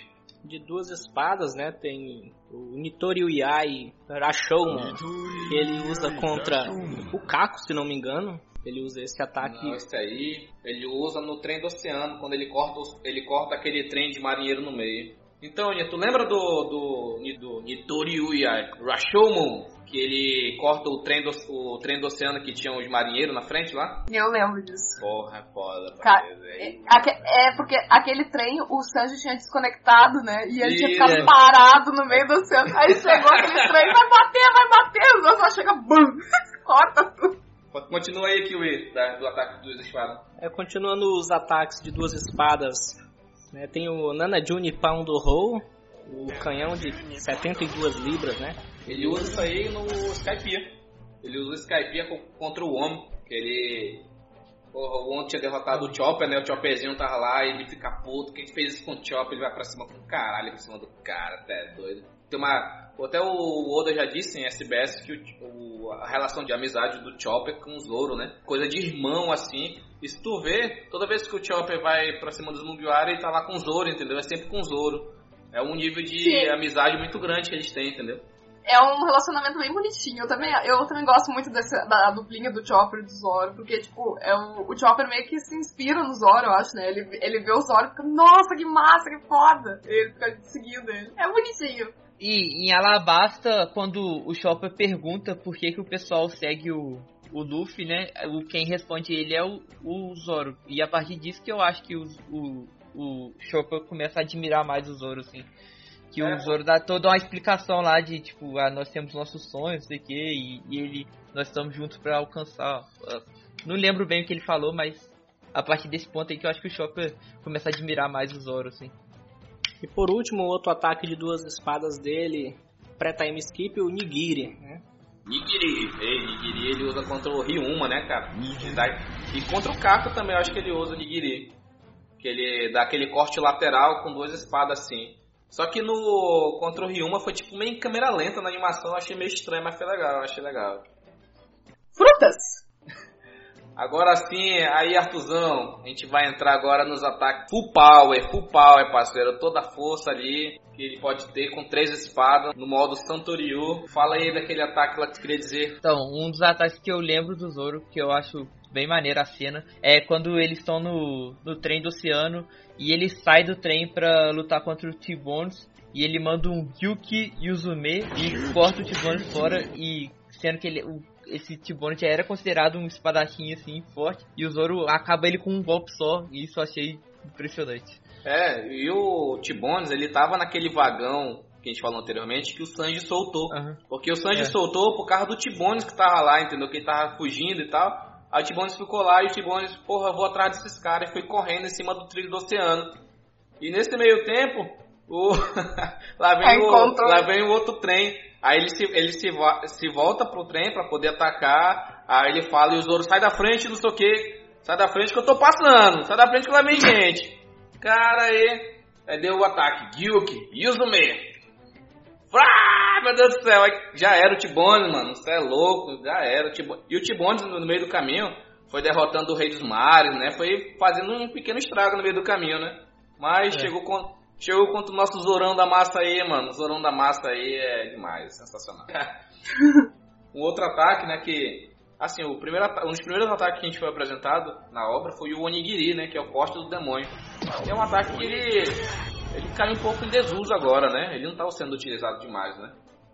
Mas eu acho que ainda... É, faz tempo que ele não usa. É, o Onigiri... O, o, o que eu acho que é o ataque que, por exemplo, que foi demonstrado mais forte agora, que foi o mesmo que ele usou contra o, o contra o Mihawk quando ele perde, e agora ele foi usado pra cortar o Pika lá, né? Que foi o mesmo ataque, não foi? E no, no pré-time skip, nós estamos falando, esse golpe aí é, que ele usou contra o Mihawk, que você acabou de dizer, Santoryu Ogi, Sanzen Sekai.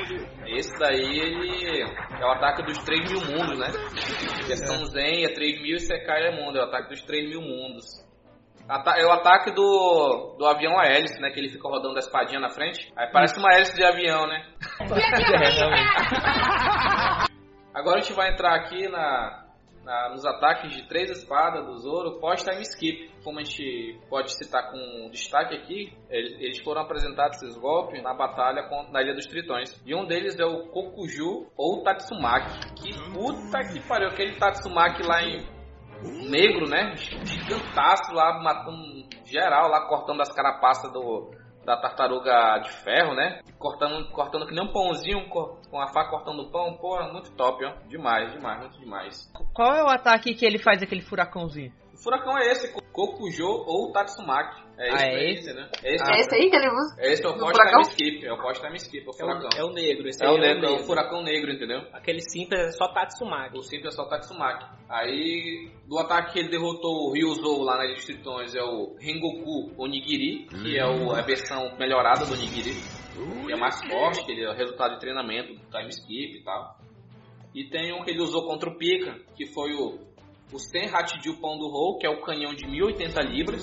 Como a gente pode perceber, skip, o Zoro usava o canhão até 108 libras que era 36 libras por espada. Então, uma espada era 36 libras, duas espadas 72 e três espadas 108 libras. Quando ele voltou do pós-time skip, o que era 36 virou 360. Teoricamente, a força dele do pré-time skip pro que nós estamos hoje é 10 vezes maior que era no passado, entendeu? Então ele ficou 10 vezes mais forte usando assim uma matemática básica, entendeu? Então esse ataque é o, é o ataque de 1080 libras, entendeu? Que é 10 vezes mais forte que o ataque que ele, que ele tinha, né? No pré-time skip. E para finalizar aqui ah, os ataques do, de três espadas do pós-time skip, a gente tem a técnica que foi utilizada para derrotar o Pika, que é o Santoryu Og Ichidai Sanzen Daisen Sekai. Que puta que pariu, essa aqui no mangá eu pulei, eu vibrei, mano. Eu tava maluco nesse dia no mangá. Vocês lembram desse capítulo? Claro. É que, tipo, foi legal, só que a gente sente falta dessa coisa do Zoro ser, tipo, esforçado nas batalhas, né? Tipo, eu gosto da- do final dessa batalha, mas a batalha em si eu não gosto muito. E aí, Arthur, o que, que tu achou disso? Então, é que eu concordo com a Aninha que a gente tá mais acostumado com as batalhas do Zoro, aquela batalha mais sangrenta, né? Aquela parada que É. ele, ele tem que se superar ali pra vencer o oponente. Contra o Pika, pra mim, ele só foi tipo, ah, um randomzinho aí, é nóis, vou só mostrar meu poder aqui e basicamente isso. Eu achei a luta deles, assim, ne- nem foi uma luta, né? Foi uma humilhação. eu achei bem fraquinho, na verdade. Eu achei bem fraca também, só que o final, só, só o final pra mim salvou a luta mesmo, que esse, com o Zoro mostrando esses golpes novos, assim. Porque a luta em si, nossa, hum, Não, é, com certeza, tipo, ver ele cortando aquela estátua lá é muito maneiro e tal. É. Mas. Estátua? Aquilo é um golem de, de pedra. Não, 3, é. mil, 3 mil metros de altura, mano. Você é louco. Aquilo é um é gigante. pedra. É, é uma cidade, né? Tipo, Ah, tá, tá bom. aquilo, Fala é, pro é de cristal maneiro. quebrar aquela porra no chute que eu quero ver. Quebrar ele quebra, ele demora. ele só vai demorar. Ele vai quebrando pedaço por pedaço, mas ele quebra. Tá certo. O que, que tu achou, Kio, desse ataque aí? Foi, foi um ataque bem foda, né? Visualmente, mostrando realmente assim o poder dele, como ele voltou forte, cortar aquele tamanho assim, espantou a todos, né? Inclusive o pessoal bem forte do Novo Mundo que tava lá, Don Tinjao, o Sai, aquela galera do Coliseu lá, do- dos mais fortes lá, né? E inclusive o, o Don Tinjao comenta, né? Pô, se o segundo mais forte do bando faz isso, imagine o capitão. Algo do É, ele- Ele comenta isso. Isso que tu comentou que é muito importante, porque tá todo mundo lá estupefato, entendeu? O que, que o Zoro tá fazendo com um golem imenso daquele cortando, que ele tava cortando papel, entendeu? Pegou uma tesoura, cortou um papel e que ele tava cortando o, o- aquele golem de, de pedra lá, entendeu? E, e o- os samurais aí que vocês falam fodão, ah, o Kinemon, ah, o Kanjuru, não sei o que, tava lá, chorando de medo, entendeu? Bando de fracote. Não, quem tava chorando era o Zop. o resto tava só, tipo, cara, Não. esse cara é foda, hein? Tu, tu assistiu recentemente esse episódio? Os caras, na hora que começam a. O, o Pica quer acertar o monte lá, ele se assusta, ele levanta o braço pra cima e. Ah! Começa a gritar, entendeu? É, pô, é. é Não, você, você falando realmente, realmente, realmente. é. É, é, é- não, não tô falando que os caras são uns lixos. Não tô falando que eles são fortes, mas não a um ponto, entendeu? De, de dar pelo menos um serviço de suporte. Eu acho que nem pra serviço de suporte eles conseguem, entendeu? Só se for pra suporte pra algum randozinho, entendeu? Um rando. Vai lá, derrota aquele rando ali, beleza, ele derrota um rando. Agora, um suporte pra ajudar ele numa luta contra o Shogun, eu não acho que. Não esse, não esse que foi apresentado. Talvez alguns lá da Ilha de Wano, pô, deve ter alguns lá fortes, entendeu? Tipo, um- um- uns caras mais antigos. Que no One Piece, os caras mais antigos são os caras mais fortes, entendeu? Então, pode ser que tenha um desse ou outro. Se tiver o clã do Zoro lá, o clã Ro- Roronoa, que nem tem um vídeo do Matheus aí falando. Vai estar no link no post também. Então, eu acho que esses que foram apresentados até agora, não, não, eu não abracei esse- esses caras. eu Não abracei. Eu acho que o parâmetro mais ou menos, tipo assim, eles conseguem derrotar alguém que, por exemplo, o Frank vai conseguir, o Brook, Isso. o Chopper, Verdade. mas eles não derrotam alguém que, tipo, o Zoro derrota, o Sanji, que são os mais fortes, assim, eles, ele é um nível mais abaixo, são, Isso, isso na minha mesmo. opinião. Por exemplo, dos samurais, quando a gente foi apresentar, foi falar, ah, samurai é na ilha de Wano, é uma ilha fechada pro mundo, lá tem os caras que são tão fortes, que, foi criado toda uma mitologia. Porra, e quando foi apresentado, sabe, que toda aquela mitologia dos caras fodão caiu, entendeu? Eu achei, eu achei meio zoado. Frutas!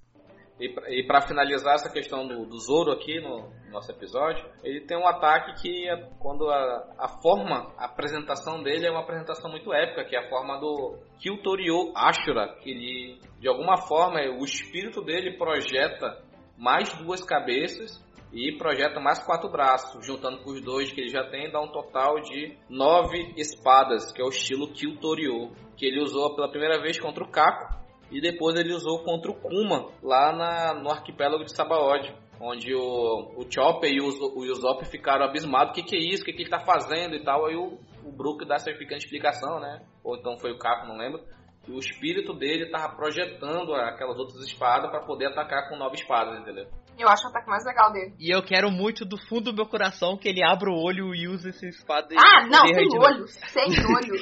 Que olho dele. Arthur, Arthur, Arthur, vem, vem aqui Oi. comigo, vem aqui comigo. Ele tá cego, aceita. Tá bom, acabou. Exatamente, ele acabou, tá cego. Deus, acabou, gente. ele tá cego ali. Não, velho, é abre porque olha só, eu esqueci o nome dele. Como é que chamou? O Rayleigh. O Rayleigh tem a mesma cicatriz que ele e, e abre o olho, velho. Tipo, é a mesma cicatriz, tá ligado? Faz Não é a mesma cicatriz. Lógico que é, velho.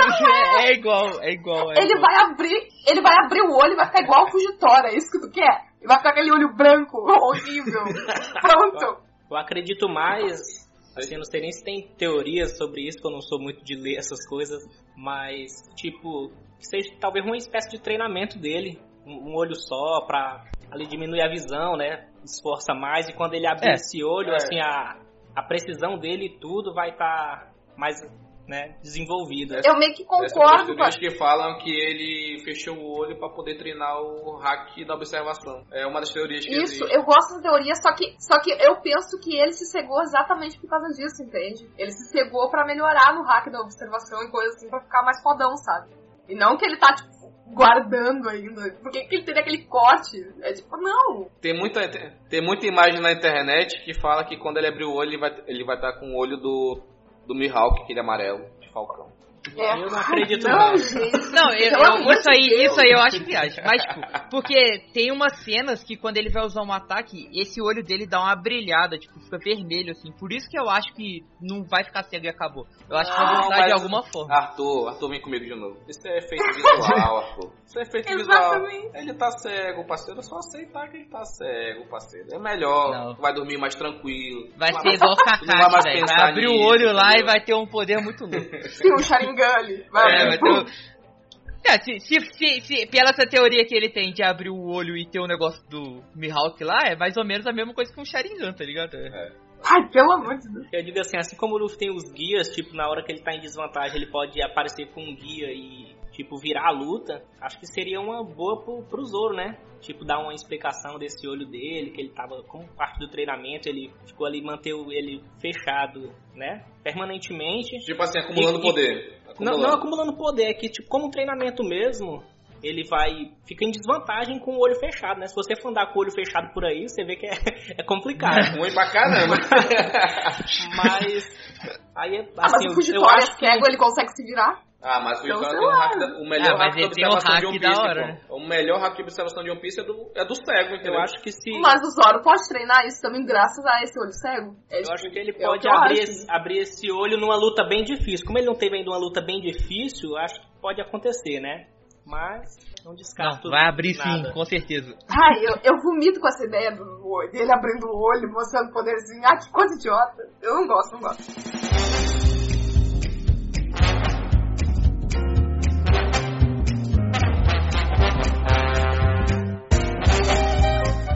Agora sim vão para a parte sentimental do cast. Sobe o som Oh, meu sentimental bebê! do cast, moleque.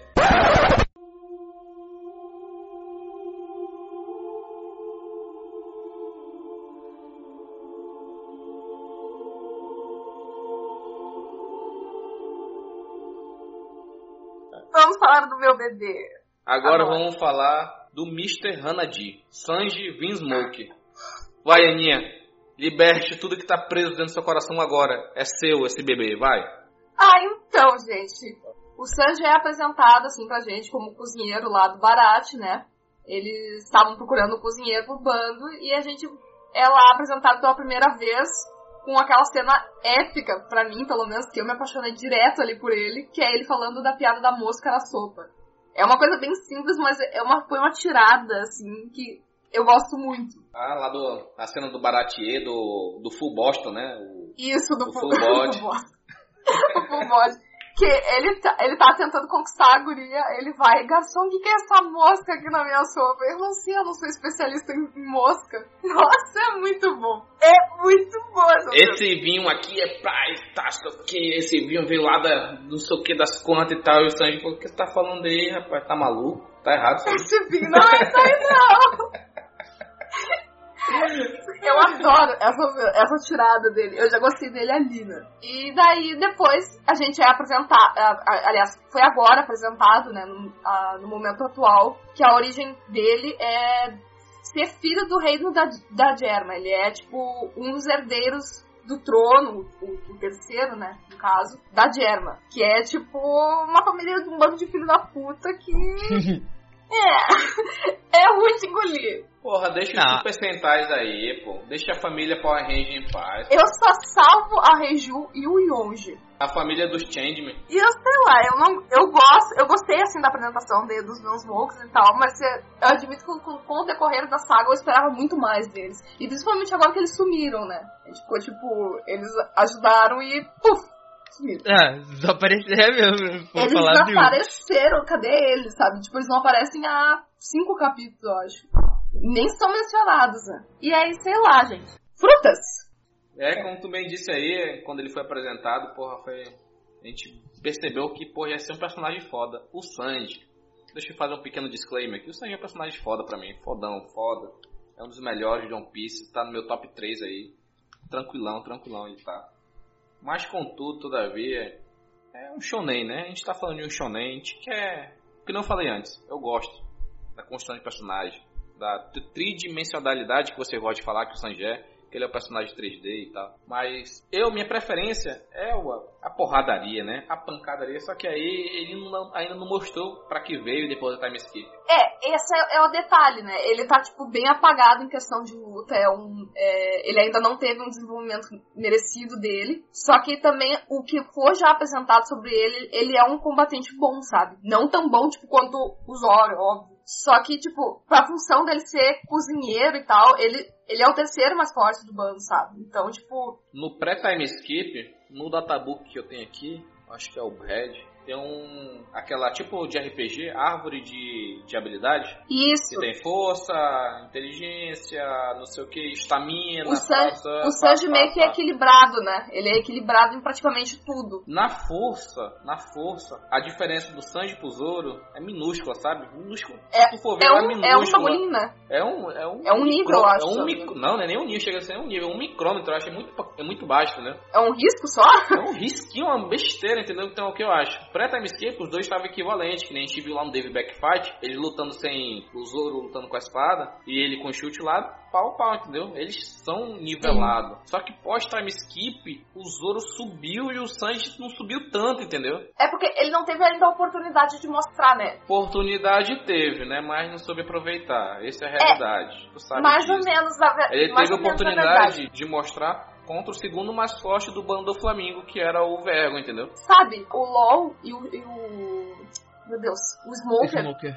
Já apanharam muito do Vergo, sabe? Então, tipo, pra mim o nível do Sanji ainda não chegou no nível do LoL. Ele tá abaixo do LoL. E se o Vergo bateu no LoL, sabe? É tipo. Mas ele bateu no LOL porque ele tava com o coração do LOL na mão, né? Ah, não foi só por causa disso, cara. O, eu- o Vergo era assim mais forte que o LoL. Pra mim, pelo menos. né? O LoL, a vantagem dele é a Akuma no Mi. Só que em questão de hack, essas coisas, o Vergo detonava o LoL. É tipo uma coisa que, pra mim, pelo menos, sabe? Tipo, não foi nem luta que ele teve, sabe? Foi embaixo. Todo mundo fala, ah, porque ele apanhou. Só que ele também chegou, tipo, e deu no Vergo, sabe? Ele deu uma, uma voadora no Vergo. E aí o Vergo devolveu pra ele. Foi, tipo, uma troca de golpes. Não foi, tipo, uma luta. Só que aí a gente teve aquela, infelizmente, é, foi muito infelizmente mesmo. Teve a cena do, do Sanji trincando a canelinha de cristal dele, entendeu? Foi muito infelizmente, porque o Sanji tá, tava bacana, entendeu? Na luta, ele tava dando, tava dando um caldo pro Vergo, entendeu? Estavam lá pau a pau, entendeu? Chute com chute. Sabe o que é engraçado dessa cena? Chute com chute, teve uma hora que o Sanji foi defender o chute, crack! Putz, trincou a perna do caboclo. Eu tava pau a pau e trincou a perna. O engraçado dessa cena é porque, tipo, ele sentiu a perna, o- apareceu o, o ossinho rachado, mas depois que, tipo, o Vergo saiu de lá, ele começou a correr como se nada tivesse acontecido, sabe? E nunca mais ele reclamou de dor na perna. Foi só, tipo, um momento e pronto. É, tipo, é meio... Eu acho muito sem sentido isso. Ele realmente Eu, eu acho que aquela, aquela cena foi só uma demonstração de É, poder, sacou? Eu Uma que, demonstração tipo, de poder. Eu acho que ele não chegou a trincar nada. Eu acho que, tipo, só uma ilustração ali de que o golpe foi muito forte. Isso, exatamente. Eu também acho, pe- penso isso, sabe? Claro que pode ter rachado o osso, assim, não, sou também... E, e também eu acho que pós essa skip, o Sanji meio que mudou a função dele de combatente. Porque o treinamento dele foi pra ter as receitas lá. Claro que pra, pra ter as receitas ele tinha que desafiar Lutar. e vencer. É, tinha que derrotar. Aí com certeza ele evoluiu em força. Mas eu acho que agora ele entrou mais muito mais como uma função de suporte de batalha. Tipo, É. ele, faz um, ele faz um alimento lá que vai te dar mais. É, renovar estamina, força, tudo. Uhum. Só que aí não foi Virou mostrado ainda. é o bardo ele agora. Não, foi mostrado ainda ele fazendo isso. Tipo, no meio de uma luta ele comeu uma barra lá de proteína e ficar forte, tá ligado? Não foi mostrado isso ainda. É, seria interessante se ele fizesse umas barrinhas de proteína e Fora de cena, ele deve ter tomado um copinho de leite, né? Serve pro Brook, vai que... É. O Brook, o, o Luffy recuperando o, le- o dente, ele só tomou o, o Um leite ali leite. e recuperou o dente dele, pronto. É tipo o quê? Então Aí, pra recuperar e a eu dele, acho que eu acho que agora a gente vai ver essa força do, do Sanji aí com a culinária, né? E com É. o mangá atual, agora que a gente vai ver essa, esse outro tipo de força dele. Porque no, no time skip do, do Luffy e do Zoro é treinar pra ser forte e porrada. É, os dois Sanji. tá concentrado, os dois. O do Sanji é 50% porrada, 50% comida. Aí, né? A gente não pode ser tão injusto também, porque o Sanji mostrou, tipo, habilidades legais, como, tipo, o Skywalk, o É. Blue Walk. Esses são, tipo, ataques muito bons, sabe? Ele consegue voar agora, ele tem É. velocidade de um tritão na água. É, tipo, é uma coisa É, é muito considerável, assim, é considerável. Claro, ele tá, ele tá bem apagado comparado ao que ele era antes em questão de batalha, mas ele Muito, também não demais, tá fraco como as pessoas estão falando, sabe? Ele só não mostrou, ele só, tipo, tá normal. Em relação a isso, assim, sendo bem imparcial mesmo, assim, porque quando eu faço esse tipo de análise, eu, eu sou bem imparcial, mas ao meu ver, assim, de análise da obra mesmo, Zoro e Sanji, pra mim que Zoro sempre teve um pouco acima. Antes do time skip, bem pouquinho, mas era. E Uhum. agora, tipo, distanciou bem mais, né? Assim, É, Não, eu, eu- também eu eu concordo concordo. contigo. Eu concordo também. A distância aumentou, assim. Mesmo que o Sanji venha a mostrar futuramente dizer assim, ah, mas é porque o Sanji não mostrou muita coisa ainda e tal. Mas eu acho que mesmo se mostrar, ainda dá, dá pra ver que o Zoro tá acima, né? Bem mais acima. É totalmente. É porque é como o Arthur disse, né? Porque o Zoro e, os, e o Luffy se concentraram totalmente em batalha. Já o Sanji ele ficou na metade. Já que ele, eu vou ficar um pouquinho mais forte, mas eu vou me concentrar na culinária, que é o que eu quero. Aí, tipo, cada um se espelha sua, sabe? Função. Que é o meu forte, minha né? a minha área. função, né? É, a minha função, a minha função é ser cozinheiro, eu vou, eu vou então treinar a minha culinária, eu vou fazer comidas pra deixar os meus nakamas melhores, pra deixar com eles melhor potencial. E aí, tipo, é e até agora? E- até agora ele só mostrou uma receita, né? É, a receita. Só uma que foi a sopa, né? Até agora ele só mostrou uma receita, correto? Isso, cê- é, a da, da sopa aquela, a né? sopinha, né? A sopinha A lá sopa. depois de Punk Hazard. Tá, A sopa que deu pra meio mundo de gente, né?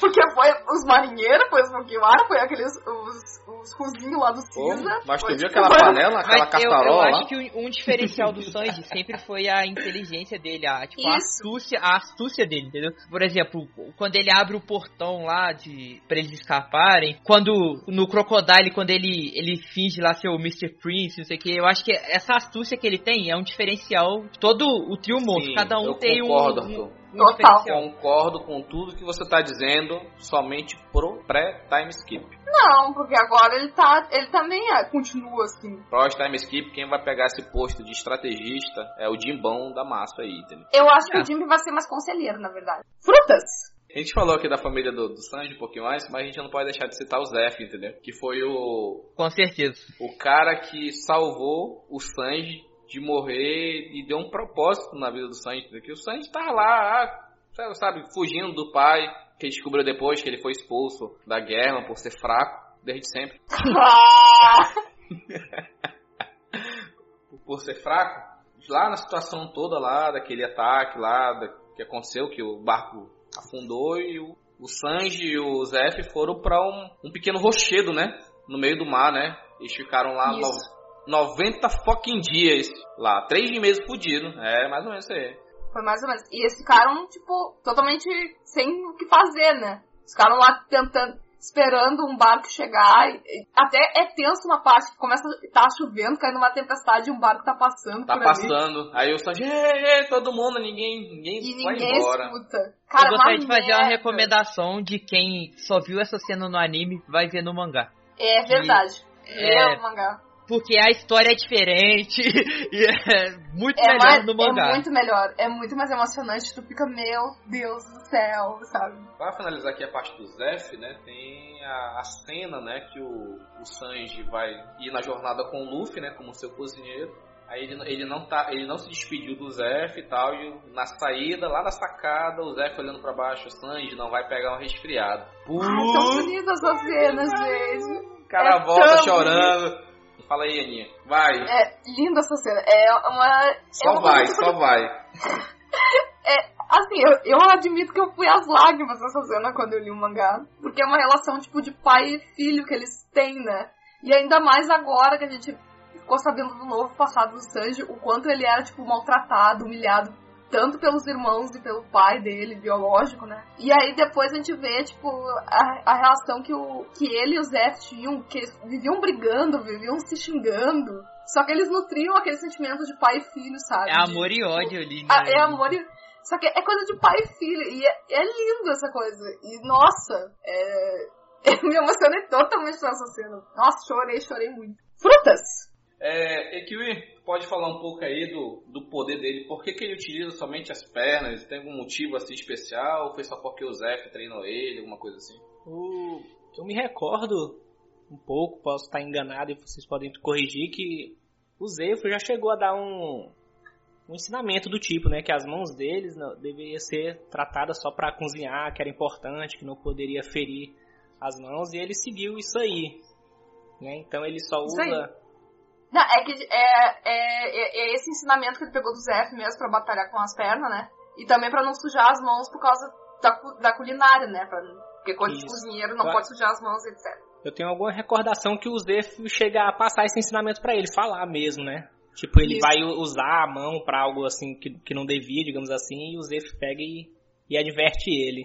Quando ele vai dar um soco também, o Zef também dá uma lapada nele. Não pode soltar a mão. É uma coisa E- assim. E uma, uma cena marcante que eu lembro também do Barat é que quando eles querem que o Sanji vá pro mar, o Zef dá um soco nele. Aí o. o Sim, o, nossa. San, o Sanji fica pensando, é, por que, que ele me deu um soco, sendo que ele sempre me ensinou, não sei o que. Aí é um dos motivos Sim. também. Né? Cara, Ele eu dá um me lembrava dessa cena. Ele dá, um, ele dá um soco gigante e fala, tua essa sopa tá uma merda, tu sai daqui, não sei É. o quê. Aí o, o, Sanji fica todo chateado e sai da, da sala, só que ele fica ali na porta e fica escutando todo mundo elogiando a sopa dele. Cara, aquela cena é, É. tão bonitinha, A despedida do Sanji é, é maneiro. É da é hora. emocionante. E a partir desse ensinamento que ele pega do Zef, né, ele segue, segue a risca, ele só usa pra lutar somente as pernas, o que deu a ele um estilo de luta bem único, né? Pelo menos eu não me lembro de nenhum outro personagem de anime assim que só lute com os pés, assim, pelo menos no, no momento, até fora de One Piece, eu não me recordo. Ah, dentro do One Piece tem, tem um vergo.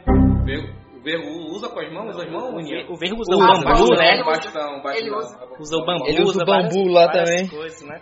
Assim, só das pernas eu não, não me recordo, né? A Califa. é uma coisa única. Ela usa, acho que a mão também. A É Califa usa o uma sabão. coisa única, bem, É, bem sabão. Ela, ela ataca o corpo com. Usando a mão, mas só que com ela chuta mesmo. Não, a Califa usava um chicote com espinhos, né? Usava. Usa, xin, usa xingã, usa todas as técnicas lá, né? Com, com mão. verdade, e- não, É, difícil ela mesmo usa, ver, né? ela é usa. difícil mesmo ver isso aí. E aí o Sanji é tem essa coisa é os única. cozinheiros. Tem essa coisa É. única, né? E bem estilosa, deu a ele pra ele um ar estiloso, bem legal, diferente. Eu gosto bastante do estilo de luta. A alcunha do Sanji, pra mim, é uma das melhores do One Piece. Sanji da perna negra. Puta, É muito tem legal. Um, tem um peso grande, entendeu? E é ainda também forte. inspirado no Zef, né? Porque É, ele era o perna vermelha. Era o, era o É, tipo, uma coisa totalmente vermelha, né? O engraçado é que agora o Sanji tem a perna vermelha, né? Se você for É pensar. verdade. O Diabo Jump. Uma coisa que é importante a gente falar do Sanji também é dele não bater em mulheres, né? Que Ah, ele, sim, é. um treinamento do Zef, entendeu? Aquela questão da honra, né? É, é situação... a, a gentileza dele lá que ele, ele não bate em mulher de jeito nenhum. Ele prefere a morte, né? Do que bater a mulher. É, ele perde pra Califa lá porque simplesmente ele não bate nela, né? Ele Ele, consegue, tipo, Só quando ele, aceita. ele cai, né? Ele cai derrotado lá de cima do, do quarto dela. Aí a, a Nami falou assim, Sanji, você pelo menos tentou. Aí ele fica calado, entendeu? Porque ele, ela sabe como é que o Sanji é, entendeu? Ele prefere morrer. Frutas. E o, e o Sanji tem uns arcos narrativos assim, de alívio cômico muito engraçado, cara. Por exemplo, Ilha dos Tritões, ele tá desse jeito que a Aninha falou, chato, só sangrando, não fazendo nada de bom. Insuportável. Insuportável, é, é engraçado. Ele tava né? muito chato. Ele tava muito chato, nossa. Eu tava, tipo, quase largando, gente. Mas dá pra entender, né? Porra, vamos, vamos, porra, vamos se colocar no lugar dele aí, né, pessoal? Porra, o cara, o cara viciado em mulher, o cara maluco, aí o cara passa dois fucking anos numa ilha só de Okama, cara. Sem ver as mulheres. Ele é. tendo que fugir dos caras, entendeu? Ele virando um pequeno Okama durante algum tempo. É complicado, o cara não podia nem dormir, vai que o cara dorme e já era, mano. Não é assim, não, o cara tem que estar acordado, ligado, mano. Os caras, você é louco, parceiro. Ficou dois anos sem dormir. Dois anos sem dormir, por isso que ele ficou doido um pouco. Vai que uma dessa aí tá dormindo, vem um, vem um camazinho, vem aqui bebê. Venha com o papai. ele, ele, ele aprendeu a voar pra fugir deles, velho. É. Devia dormir no céu, tá ligado? Tava deitado. Frutas. E dos ataques do Sanji, porra, os ataques do Sanji, eles são tudo em francês, né? É, esse que é o foda. A culinária É foda. francesa é, é reconhecida como uma, uma das melhores do mundo e tal. Então, nada mais justo, né, que o cozinheiro do bando tenha ataques em nesse bendito idioma. E o Sanji é um, é um personagem muito de estratégia. Ele prefere derrotar na base da inteligência do que às vezes na base da força. Então, ele- a força dele, concorda comigo, Ana, que é somente em último caso? Se ele puder derrotar de alguma menos. forma é, via É, ele inteligência... começa, ele começa mais analisando. Ele, ele analisa mais do que. É, é isso eu concordo. Só que ele também usa, tipo, ele precisa usar a força dele, no caso, pra derrotar os caras. Mas antes ele tenta usar uma estratégia assim melhor, né? Isso é fato. Na questão dos ataques, a gente separou alguns aqui pra gente ir citando e tal. E um dos ataques que o Sanji mais utiliza é o Molten Shot, né? É, ele utiliza bastante esse, né? Esse Molten Shot aí, direto, direto. Ele Acho que é tipo- bastante o, o É concassê também. tipo. Concassê, é- esse Molten Shot Concassê é o. Gomu Gomu no Pistol e o Gatilingando do Luffy, entendeu? Exatamente, é, é isso aí, é um aqui, um ali. Aí tem o esse aqui é foda. Anti-Manner Kick Cost. Tu é doido esse ataque. É demais, mano. Puta que pariu que ele dá na costa do gigante lá, daquele gigante tritão lá do Dave Backfight. Puta Sim. merda. Caralho, meu irmão, é foda demais. Ele dá esse chute, aí depois o Zoro pega pelo, pelo pescoço, não é? Ou alguma coisa assim. E afunda Ele pega pela boca, pela, pela Isso. mandíbula e joga a cabeça dele. E joga. Nossa, é tipo, meu Deus do céu. Esse chute, na hora que ele dá a porrada, chega, tu sente que foi um, foi um negócio que pegou seguro, entendeu? Foi muito foda, A mano. descrição dos ataques do Sanji, assim, geralmente tá falando que ao dar um chute em determinado local, ele meio que fratura o osso. Aí não dá pra saber porque nunca mostrou, né? Mas a intensidade seria de fraturar um osso. Então, então tu imagina levar uma, uma, uma coisa dessa nas Já costas, pensou um, cara. um chute desse? Você é louco, mano. Nunca mais anda. Já tô aqui deitado numa cama tetraplégico aqui, consigo mexer nem só o nunca mais andaria.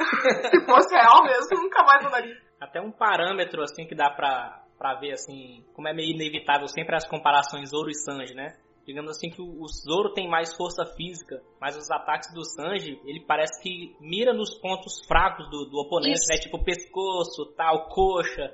Ele vai enfraquecendo o cara Queixo, ali. né? Eu tenho, eu tenho essa impressão também, porque ele mira exatamente no local, sabe? O, o, o Zoro, ele já mira Nos pontos críticos, né? Isso, o Zoro mira aleatoriamente e o Sancho já pega, tipo, no pescoço, na costela, na perna, em tudo que é lugar que eles tipo, acertam alguma coisa E eu, vital. eu acho legal que ele usa o nome dos ataques dele, é, dependendo da parte do corpo onde ele for bater, Isso. é uma parte de culinária que usa aquela parte, tipo, o lombo. Ah, sim, é pescoço, verdade. uma A- coisa assim. Aí, tipo, é um prato de culinária, né? é. é. muito legal, é muito legal. É um, um Shokugeki no Soma é simplificado.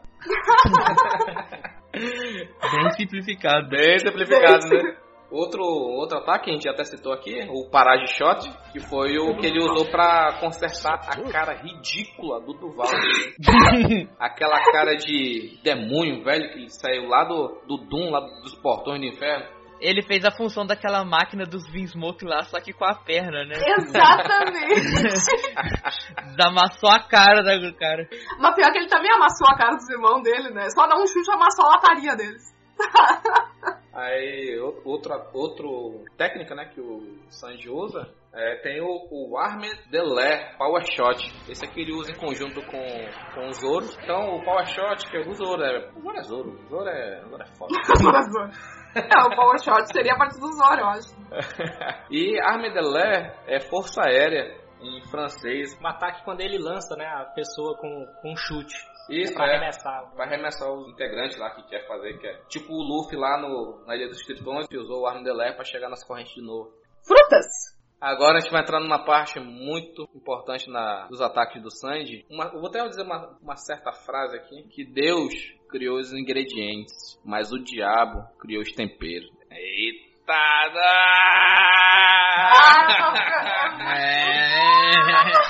Aquele fãzado que todo mundo Agora os Sanjés estão indo loucura, moleque! Que loucura, loucura, loucura!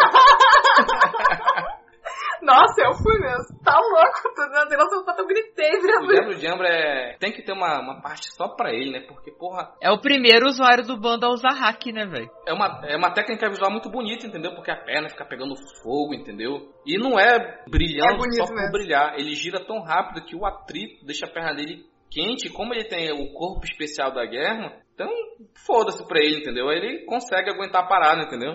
Na verdade, eu acho que ele não tem esse corpo da, da Guerra. Ele não tem. A, a desculpa que o Oda deu pro Diabo de Jambi funcionar é porque o coração do Sanji bate no mesmo ritmo da intensidade do, dos ataques dele. Que ele fica tão louco, mas tão louco, tipo, agitado, que ele Não aguenta. tem nada a ver. essa força. O É uma desculpa nada a ver. o coração É dele queima mais forte, né?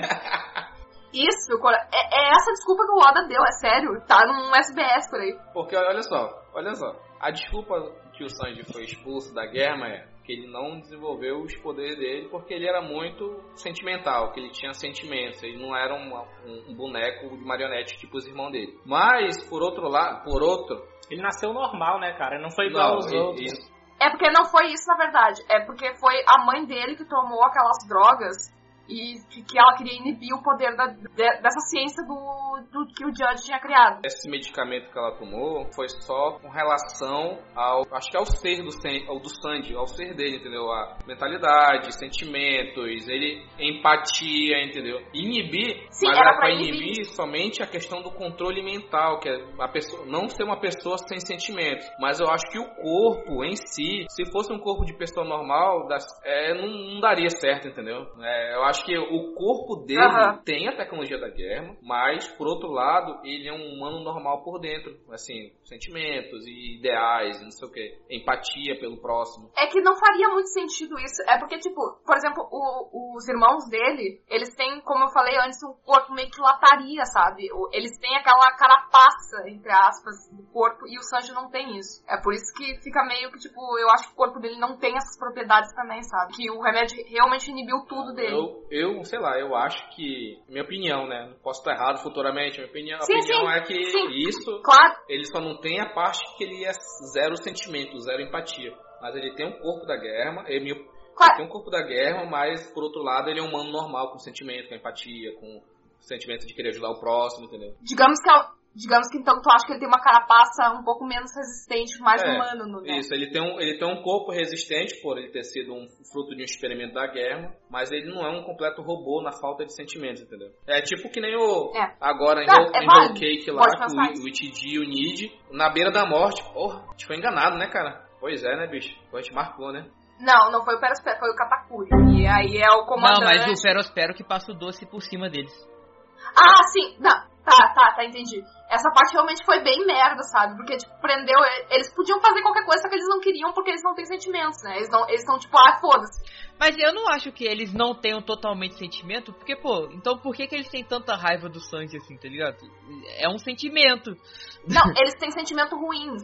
A Reiju já falou que eles não sentem empatia, que eles não sentem ah, amor, se eu não me engano, e mais uma outra coisa. Ah, tá, Eles- tá, tá, tá. Mas coisa ruim eles têm. Não, entendi, Por entendi, nome entendi. Guerma, o Sandy é uma vergonha pra eles, entendeu? Então a gente tem raiva da, da- eles têm raiva da existência dele, entendeu? Que é uma vergonha pra eles. Exatamente. E o Judge também, ele ensinou a eles a odiarem, né? Ele até deu a chave da prisão que o Sanji tá pra eles irem bater no Sanji. Olha que merda, cara. Pai do ano, né?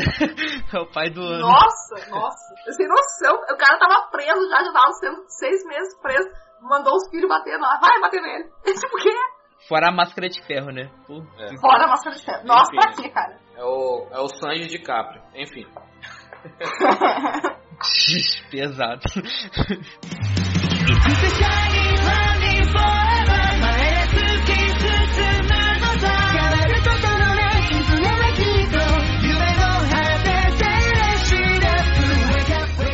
Para finalizar aqui, que, vamos, vamos fazer aqui uma, uma sessão de o que vocês estão esperando de cada um dos três pro futuro, futuro próximo, assim, até o ano que vocês estão esperando aí. O Luffy, ele com certeza, eu acho que ele não consegue enfrentar o Kaido sozinho ainda. Todo mundo quer que ele enfrente o Kaido sozinho, mas pra mim é, é fora de questão. Porque ele tá se cagando contra a Big Mom e, sabe, pra mim ele vai precisar de ajuda sim. Sei lá, vai, vai, vai fazer combo com o LOL, com o Marco, com sei lá quem Deus estiver lá presente pra lutar contra o Kaido. Ah, o Kid! É muito bom. Não, ele não é o tema da, da aqui, mas é bom citar ele porque ele também tá lá em Wano, né? Ia ser muito legal se eles juntassem força Kid, Lau, Luffy de novo. E pra derrotar o Kaido, né? Seria... E tem os Ia ser dois mesmo. supernovas que tá lá também, o Apu, o X-Drake, e se eu não me engano tá o, o Basil Hawks também.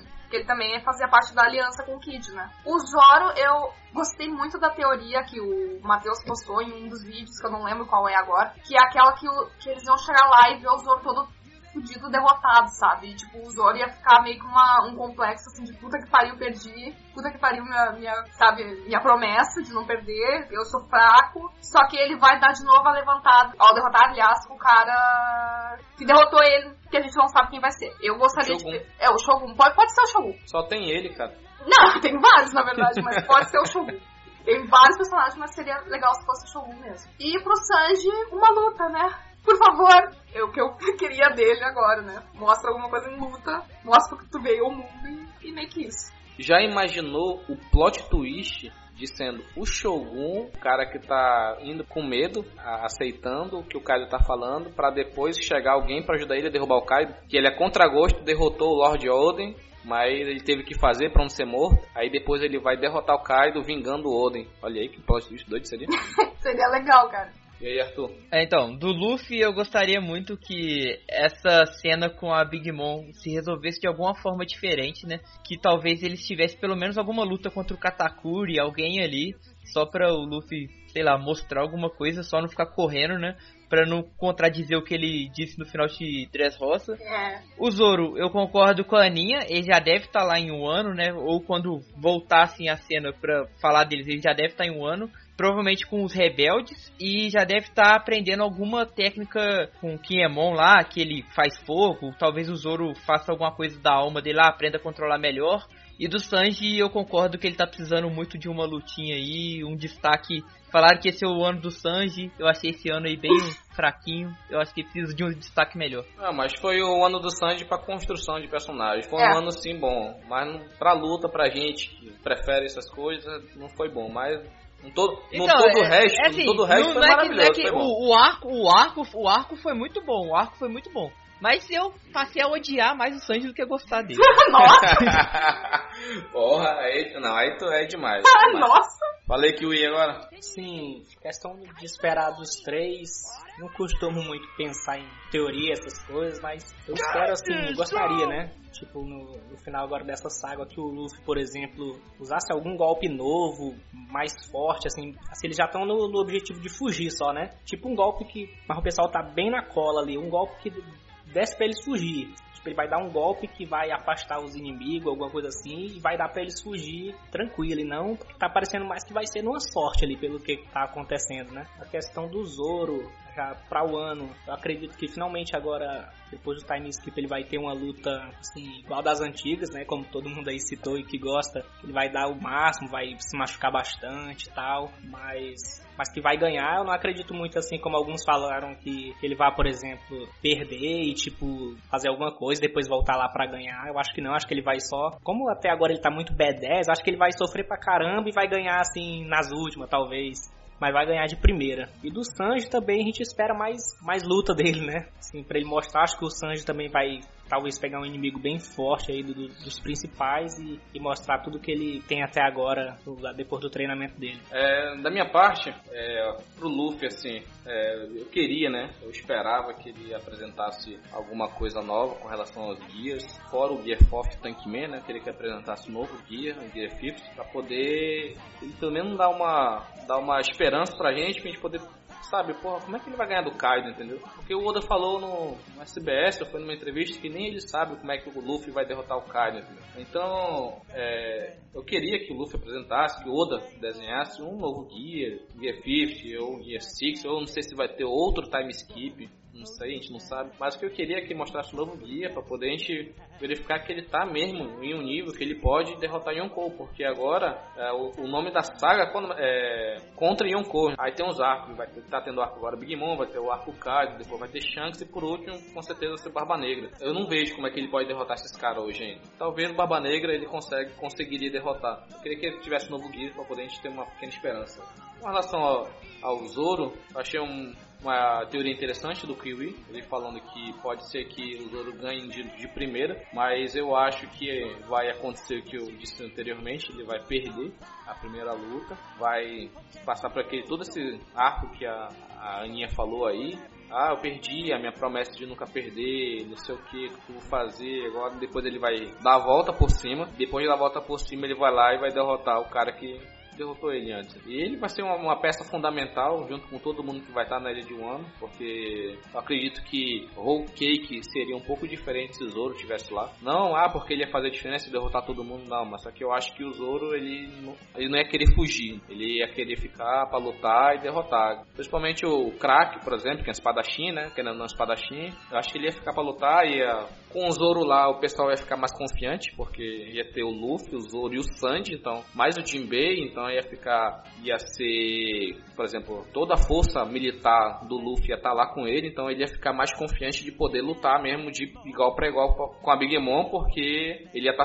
ele ia ter segurança que o Zoro e o Sandy e o Jinbei iam fazer a segurança dos outros mais fracos, entendeu? Ia pegar o general da doçura, ia proteger o pessoal, então ele ia, ia ficar para lutar. Eu acho que esse, esse seria a diferença se o Zoro tivesse, se todo o bando tivesse, né, no, no Inhoki. É, com relação ao Sanji, com relação ao ano do Sanji, eu eu queria mesmo, né, vou ser sincero com vocês, eu queria que tivesse mais lutas e tal, mas como não teve, avaliando de forma fria, foi um bom ano, foi um bom arco. Todo esse, esse arco narrativo de construção de personagens, de construção de, de background, para poder mostrar tudo que o Sanji foi e tudo que formou ele para ele ser o que ele é hoje, toda essa construção é muito importante para qualquer tipo de personagem, qualquer obra de entretenimento, entendeu? Tem certos problemas que acabam que acabam fazendo a pessoa se tornar aquilo que ela é. Então toda essa construção que teve ao longo desse todo esse ano do Sandy aí foi muito bom para isso. Por outro lado, as lutas ficaram meio aquém, mas isso é questão só de tempo, porque a gente sabe que o Sanji é muito forte, o Sanji é, o Sanji é magnífico, o Sanji é um cara foda. E é só questão de tempo o Oda voltar a, a desenhar ele como ele deve ser desenhado, dando porrada em todo mundo, derrotando com facilidade certas pessoas.